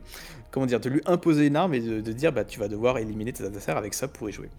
Bon après on aura certainement des modes un peu plus détentes, on va avoir l'extraction PvE, euh, PvE pardon, donc euh, enfin un mode euh, avec des IA sur les cartes multijoueurs. IA d'ailleurs qu'on pourra rajouter avec la forge, donc ils pourront je pense que c'est l'avenir du côté création communautaire, c'est-à-dire que entre la forge qui permet vraiment de créer des nouvelles cartes assez grandes et assez vastes et avec des styles visuels différents, et le fait de pouvoir placer des forges, des IA en forge, pardon, on va enfin arriver vers euh, cette- ce contenu infini, sans mauvais jeu de mots, où la communauté va pouvoir créer des, des- cartes multijoueurs, des cartes PVE, des, des- arènes de firefight et tout ça. Malheureusement, je me demande est-ce que ça arrivera pas? C'est bien que ça arrive dans les saisons à venir, donc certainement saison euh, 5 pour les forges, pour les IA en forge, je pense si je dis pas de bêtises. Mais en fait, déjà vous avez entendu notre point de vue par rapport à Infinite actuellement. Est-ce qu'on a vraiment envie d'attendre jusqu'à ce moment-là pour la voir Est-ce que c'est pas un peu trop tard pour toutes ces options? Moi je sais pas. Voilà, c'est. Vous connaissez à présent le, contenu à venir pour le, pour le reste de l'année, qui est quand même un contenu plutôt de qualité. Maintenant, est-ce que ça. Est-ce que Biblas, là, tout ce que je t'ai dit, ça, tu te dis, ouais, c'est bien, c'est vraiment ce qu'il faut pour Infinite, ou est-ce que tu as peut-être un peu ce sentiment de se dire, c'est bien, mais c'est peut-être un petit peu trop tard de toute façon, quoi que vous fassiez, quoi? C'est une question assez compliquée. Euh, moi, il y, a- vraiment déjà des, trucs qui me qui me déplaisent énormément, notamment le Quantum euh, Translocator, là, le, téléporteur de, de, enfin, pour schématiser. Ça, c'est un truc, j'ai très peur de ça, j'ai vraiment pas envie de le voir. Enfin, je, ça, c'est déjà, in univers, je trouve que même si on est dans de la SF, c'est pas très halo, et puis ça va casser des mécaniques de ouf. Enfin, ça me fait très très peur. Après, euh, on va dire que c'est- encourageant, ça donne envie. Moi, quand j'ai vu les reveals des maps BTB, j'étais quand même content parce que déjà, au moins, on savait qu'il allait y avoir des nouvelles maps BTB, ce qui n'était pas non plus. euh, Enfin, on s'en doutait, mais c'était pas assuré à 100%. Euh, je, j'ai pas grand chose à en dire. Moi, c'est vrai que le Falcon, je suis très content de le voir. Je pense que pour le BTB, je vais le squatter pas mal. J'adore ça. Enfin, je trouve ça vraiment super cool. Mais en fait, je sais pas comment dire, mais pour moi, euh, Infinite, c'est vraiment devenu un peu un, comment dire, un peu le, schéma de l'encéphalogramme, quoi. On, sait très bien que là, a priori, ça a l'air très bien et qu'on va aller dans une, dans une direction donnée, dans une ligne droite. Mais on sait très bien que entre maintenant et le moment où on va avoir les, tout ça, tout ça, en fait, il va y avoir trois ou quatre nouvelles controverses à cause de 343 parce que 343 a fait ça ou que Microsoft a fait ça. Donc en fait, je, suis content, mais en fait, je, je préfère me dire, bah en fait, enfin, j'essaie d'oublier en fait ce que je vois en me disant, bah on verra bien euh, quand on y sera. Ouais, c'est Voilà. peut-être- la meilleure. Moi, je vous présente ça effectivement avec euh, en avance parce qu'on sait ce qu'il y a et autant le présenter. Mais ouais, peut-être que se poser la question maintenant, c'est peut-être pas le, c'est peut-être pas la meilleure chose à faire. euh, ça va créer soit une attente, soit un désintérêt euh, bien en amont du, du contenu quand il sera annoncé, quoi. Du coup, Aurélien, toi, tout ce que je t'ai, tout ce que je t'ai, enfin tout ce que je t'ai annoncé, qu'est-ce que ça t'évoque par rapport à Halo Infinite Est-ce que ça t'évoque une envie ou, ou t'es un peu quelconque par hasard à ça? Euh, donc bah moi j'ai vu tous les leaks, hein, même les cinématiques, j'étais curieux quand même, euh, autant les voir maintenant dans mon cas. Euh, c'est pas mal au niveau des maps, je les trouve vraiment très très jolies. Franchement, les maps ils font du bon boulot depuis, depuis même la saison 2, j'ai envie de dire, dans l'ensemble. Euh, les maps qu'on voit, Forest me plaît bien, Forbidden aussi, Crystal Cave, enfin voilà, c'est vraiment des très bonnes maps. Il y a que Engine qui, qui me botte pas trop, mais j'attends de voir. Le truc, c'est que pour moi, hein, j'en pense, c'est pas que j'attends un reboot d'Halo Infinite ou un relaunch, mais euh, c'est un peu more of the same en fait. Ouais, c'est Euh, ça, Voilà, c'est, ça. si vous aimez toujours Infinite, vous aurez du super contenu qui arrive. Euh, ça va pas changer le jeu, donc tous ceux qui espèrent que tu vois la forge va changer le jeu, l'infection va changer le jeu, le griff ball va changer le jeu, même s'il n'y a pas de bombe pour l'instant, je sais même pas si c'est prévu. Euh, ça, ça va pas être le cas. Mais euh, je suis quand même curieux, tu vois. Vous liez en forge, faire peut-être de l'extraction PVE, tout ça. Je, reste un minimum curieux et intéressé, mais euh, je, je- vois rien qui va me remettre. euh, Enfin, Halo, j'y jouais tous les jours, tout le temps hein. Tu vois, tous les jours, toutes les soirées, des heures. Euh, Infinite, euh, j'y joue euh, peut-être une heure ou deux par semaine et encore, je suis généreux récemment. Donc, euh, à voir. Mais en tout cas, le contenu est, est plutôt cool, surtout au niveau des maps. Je trouve que c'est c'est vraiment réussi à ce niveau-là, sincèrement. Moi, ju- juste si je peux compléter, il y a peut-être quand même un highlight entre guillemets dans cette roadmap euh, leakée entre guillemets, c'est vraiment quand même le PVE. Euh, je trouve que c'est quand même une part qui est vraiment importante de Halo parce que des fois t'as pas très envie d'être avec des gens, t'as pas très envie de faire de la perso, t'as pas très envie d'aller en matchmaking et le PVE c'est quand même un moyen sympathique de, jouer à Halo mais en même temps de pas se prendre la tête parce que bah, à l'heure actuelle le seul PVE qu'on a sur Infinite c'est la campagne et en ce qui me concerne, comme je disais plus tôt, bah déjà que c'est une campagne que j'ai détestée, euh, bah la refaire, en fait, je, je draine complètement son essence, en fait, euh, intrinsèque, entre guillemets, tu vois. Et du coup, savoir que le PVE, quand même, est en route, moi, ça me fait plaisir. C'est vrai que je- dans l'avalanche, entre guillemets, de ligue que tu as présenté, bah, j'y ai pas, j'ai pas vraiment perdu mais c'est peut-être le truc que je retiens le plus, même si j'y pense pas de prime abord, parce que c'est vrai que je suis plutôt joueur matchmaking, mais le PVE, je, je- c'est peut-être la première fois où je mets mes jetons dessus en me disant ah bah là il y a disons que peut-être un C'est espoir. peut-être la seule Ouais, chose qui est un peu nouveau dans Infinite, c'est-à-dire que le multijoueur, en fait, bon bah, comme dit Aurélien, c'est un peu more of the same, c'est-à-dire que si t'as- si t'aimes pas la version de multi maintenant, ça changera pas avec les prochaines saisons. Et peut-être que le PvE, c'est peut-être la seule véritable nouveauté qui va apporter un changement d'Infinite, un truc un peu nouveau, et que même quelqu'un comme Aurélien ou moi, parce qu'on aime beaucoup le, côté PvE d'Infinite, c'est par contre en campagne, il est très bon, euh, c'est quand même très satisfaisant, qui pourrait peut-être donner un peu envie de jouer, au- de jouer au jeu, parce que c'est vraiment une expérience euh, différente de ce qu'on peut avoir maintenant. Quoi. Ouais, ouais. Bah, moi, je suis un grand fan du Firefight, hein, comme tu le sais bien, notamment sur Reach, avec toutes les options et tout, même ODST d'ailleurs. Euh, c'est vrai que je suis assez curieux, mais c'est vrai que j'ai un peu peur que ce PV soit un peu, ce PVE pardon, soit un peu bancal dans le sens où c'est calqué sur les maps multi avec la forge. Donc hum, on n'aura pas cette liberté de création, je pense, qu'on avait sur, euh, enfin en dehors des maps, je veux dire, qu'on avait sur Reach avec les variantes Covenant où il pouvait avoir des armes humaines, des classes. Je suis même pas tout à fait sûr qu'il y a énormément de classes de Banish en campagne. J'ai pas souvenir qu'il y avait genre euh, 10 différentes escouades de Jackal avec des rangs différents. Je peux me tromper, hein, jamais. ça fait un petit moment déjà. Mais ouais, j'ai un peu peur que le PVE soit un, c'est un peu bricolé, on va dire ça comme ça, quoi. Et que du coup, euh, bah, c'est toujours bien et bon à prendre, hein, euh, mais euh, ça va peut-être saouler plus vite les gens euh, que prévu, quoi. Ça, ça dépend des, des modes, en fait, ce qu'ils mettent dedans, quoi. Tu vois, avant, on avait du rocket fight, du sniper fight, enfin, on avait tellement de trucs. Là, s'ils mettent juste AR et pistolet pour tous les matchs de PVE sur les maps multi, c'est- cool, mais bon, c'est pareil, ça va pas ramener énormément de joueurs sur le Ouais, bah, c'est sûr qu'il va. Enfin, en fait, le truc, c'est que ça rejoint un peu le, le tout début de cette émission où euh, Biblast évoquait un peu ce côté un peu manque de réactivité et que je soutenais sur le fait que 343 met pas vraiment à jour les playlists euh, communautaires. C'est que déjà, on voit que la playlist communautaire des cartes forgées, ils la mettent pas beaucoup à jour et euh, même s'ils la mettent à jour, ça prend beaucoup de temps. Alors, pareil, il faudrait qu'ils fassent du. je sais plus comment on appelle ça, enfin, qui la curation voilà, de contenu PVE. Et vu la vitesse que le 343 a sur ça, euh, même s'il y avait des très très bonnes expériences PVE, ça mettrait énormément de temps à arriver en matchmaking. Et en fait, ça, ne soutient pas le rythme suffisant qu'on aura envie d'avoir. Et je suis même pas sûr que l'expérience PVE soit si extraordinaire que ça. Parce que comme tu dis, sur Reach ODST, c'était vraiment d'expériences designées, conçues par des développeurs, donc vraiment euh, 100% réfléchies. Après, on pouvait les customiser, mais il y avait quand même un, noyau dur. Et là, même si je suis très certain que la communauté peut créer des, expériences PVE incroyables, comme c'est le cas sur Fortnite par exemple, je me dis toujours, ouais, mais c'est juste des expériences PVE sans plus, il y a peut-être pas plus d'éléments de customisation. Enfin, ce qu'on a vu a l'air intéressant, mais encore une fois, ça casse pas trop pattes à un canard. Je trouve en tout cas pour ce qu'on pourrait attendre d'Infinite. Moi, toi, ce que j'attendrais comme vraiment, comme véritable nouveauté, c'est par exemple, j'en sais rien, tu vois, moi, un mode que j'aimerais beaucoup qu'ils inventent, c'est un mode bombe infection. C'est-à-dire, euh, bah, en fait, tu dois déposer une bombe dans un, dans un, je sais pas, dans un nid, tu vois, dans un, dans un lieu de la carte. Et sauf qu'en fait, en face, t'as pas des, t'as pas une équipe adverse, exemple, t'as des infectés, tu vois. Et je trouverais ça, tu vois, moi, un mode de jeu qui, qui allie plusieurs modes, bah ça, ça me botterait beaucoup plus. Et malheureusement, c'est pas du tout ce qui est en train d'arriver. En fait, ils sont en train de redonner ce qu'on avait déjà. Euh, bon, le fait de mettre des, des IA en force, j'en l'avais pas, mais c'est juste pour créer un Firefight-like.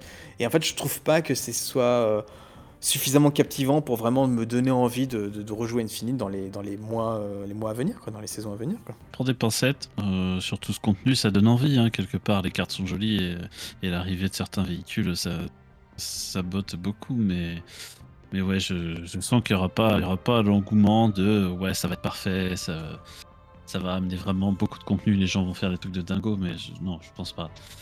Et l'arrivée de, de l'IA PVE, ça pourrait amener à un super firefight, etc. Mais je sais que non.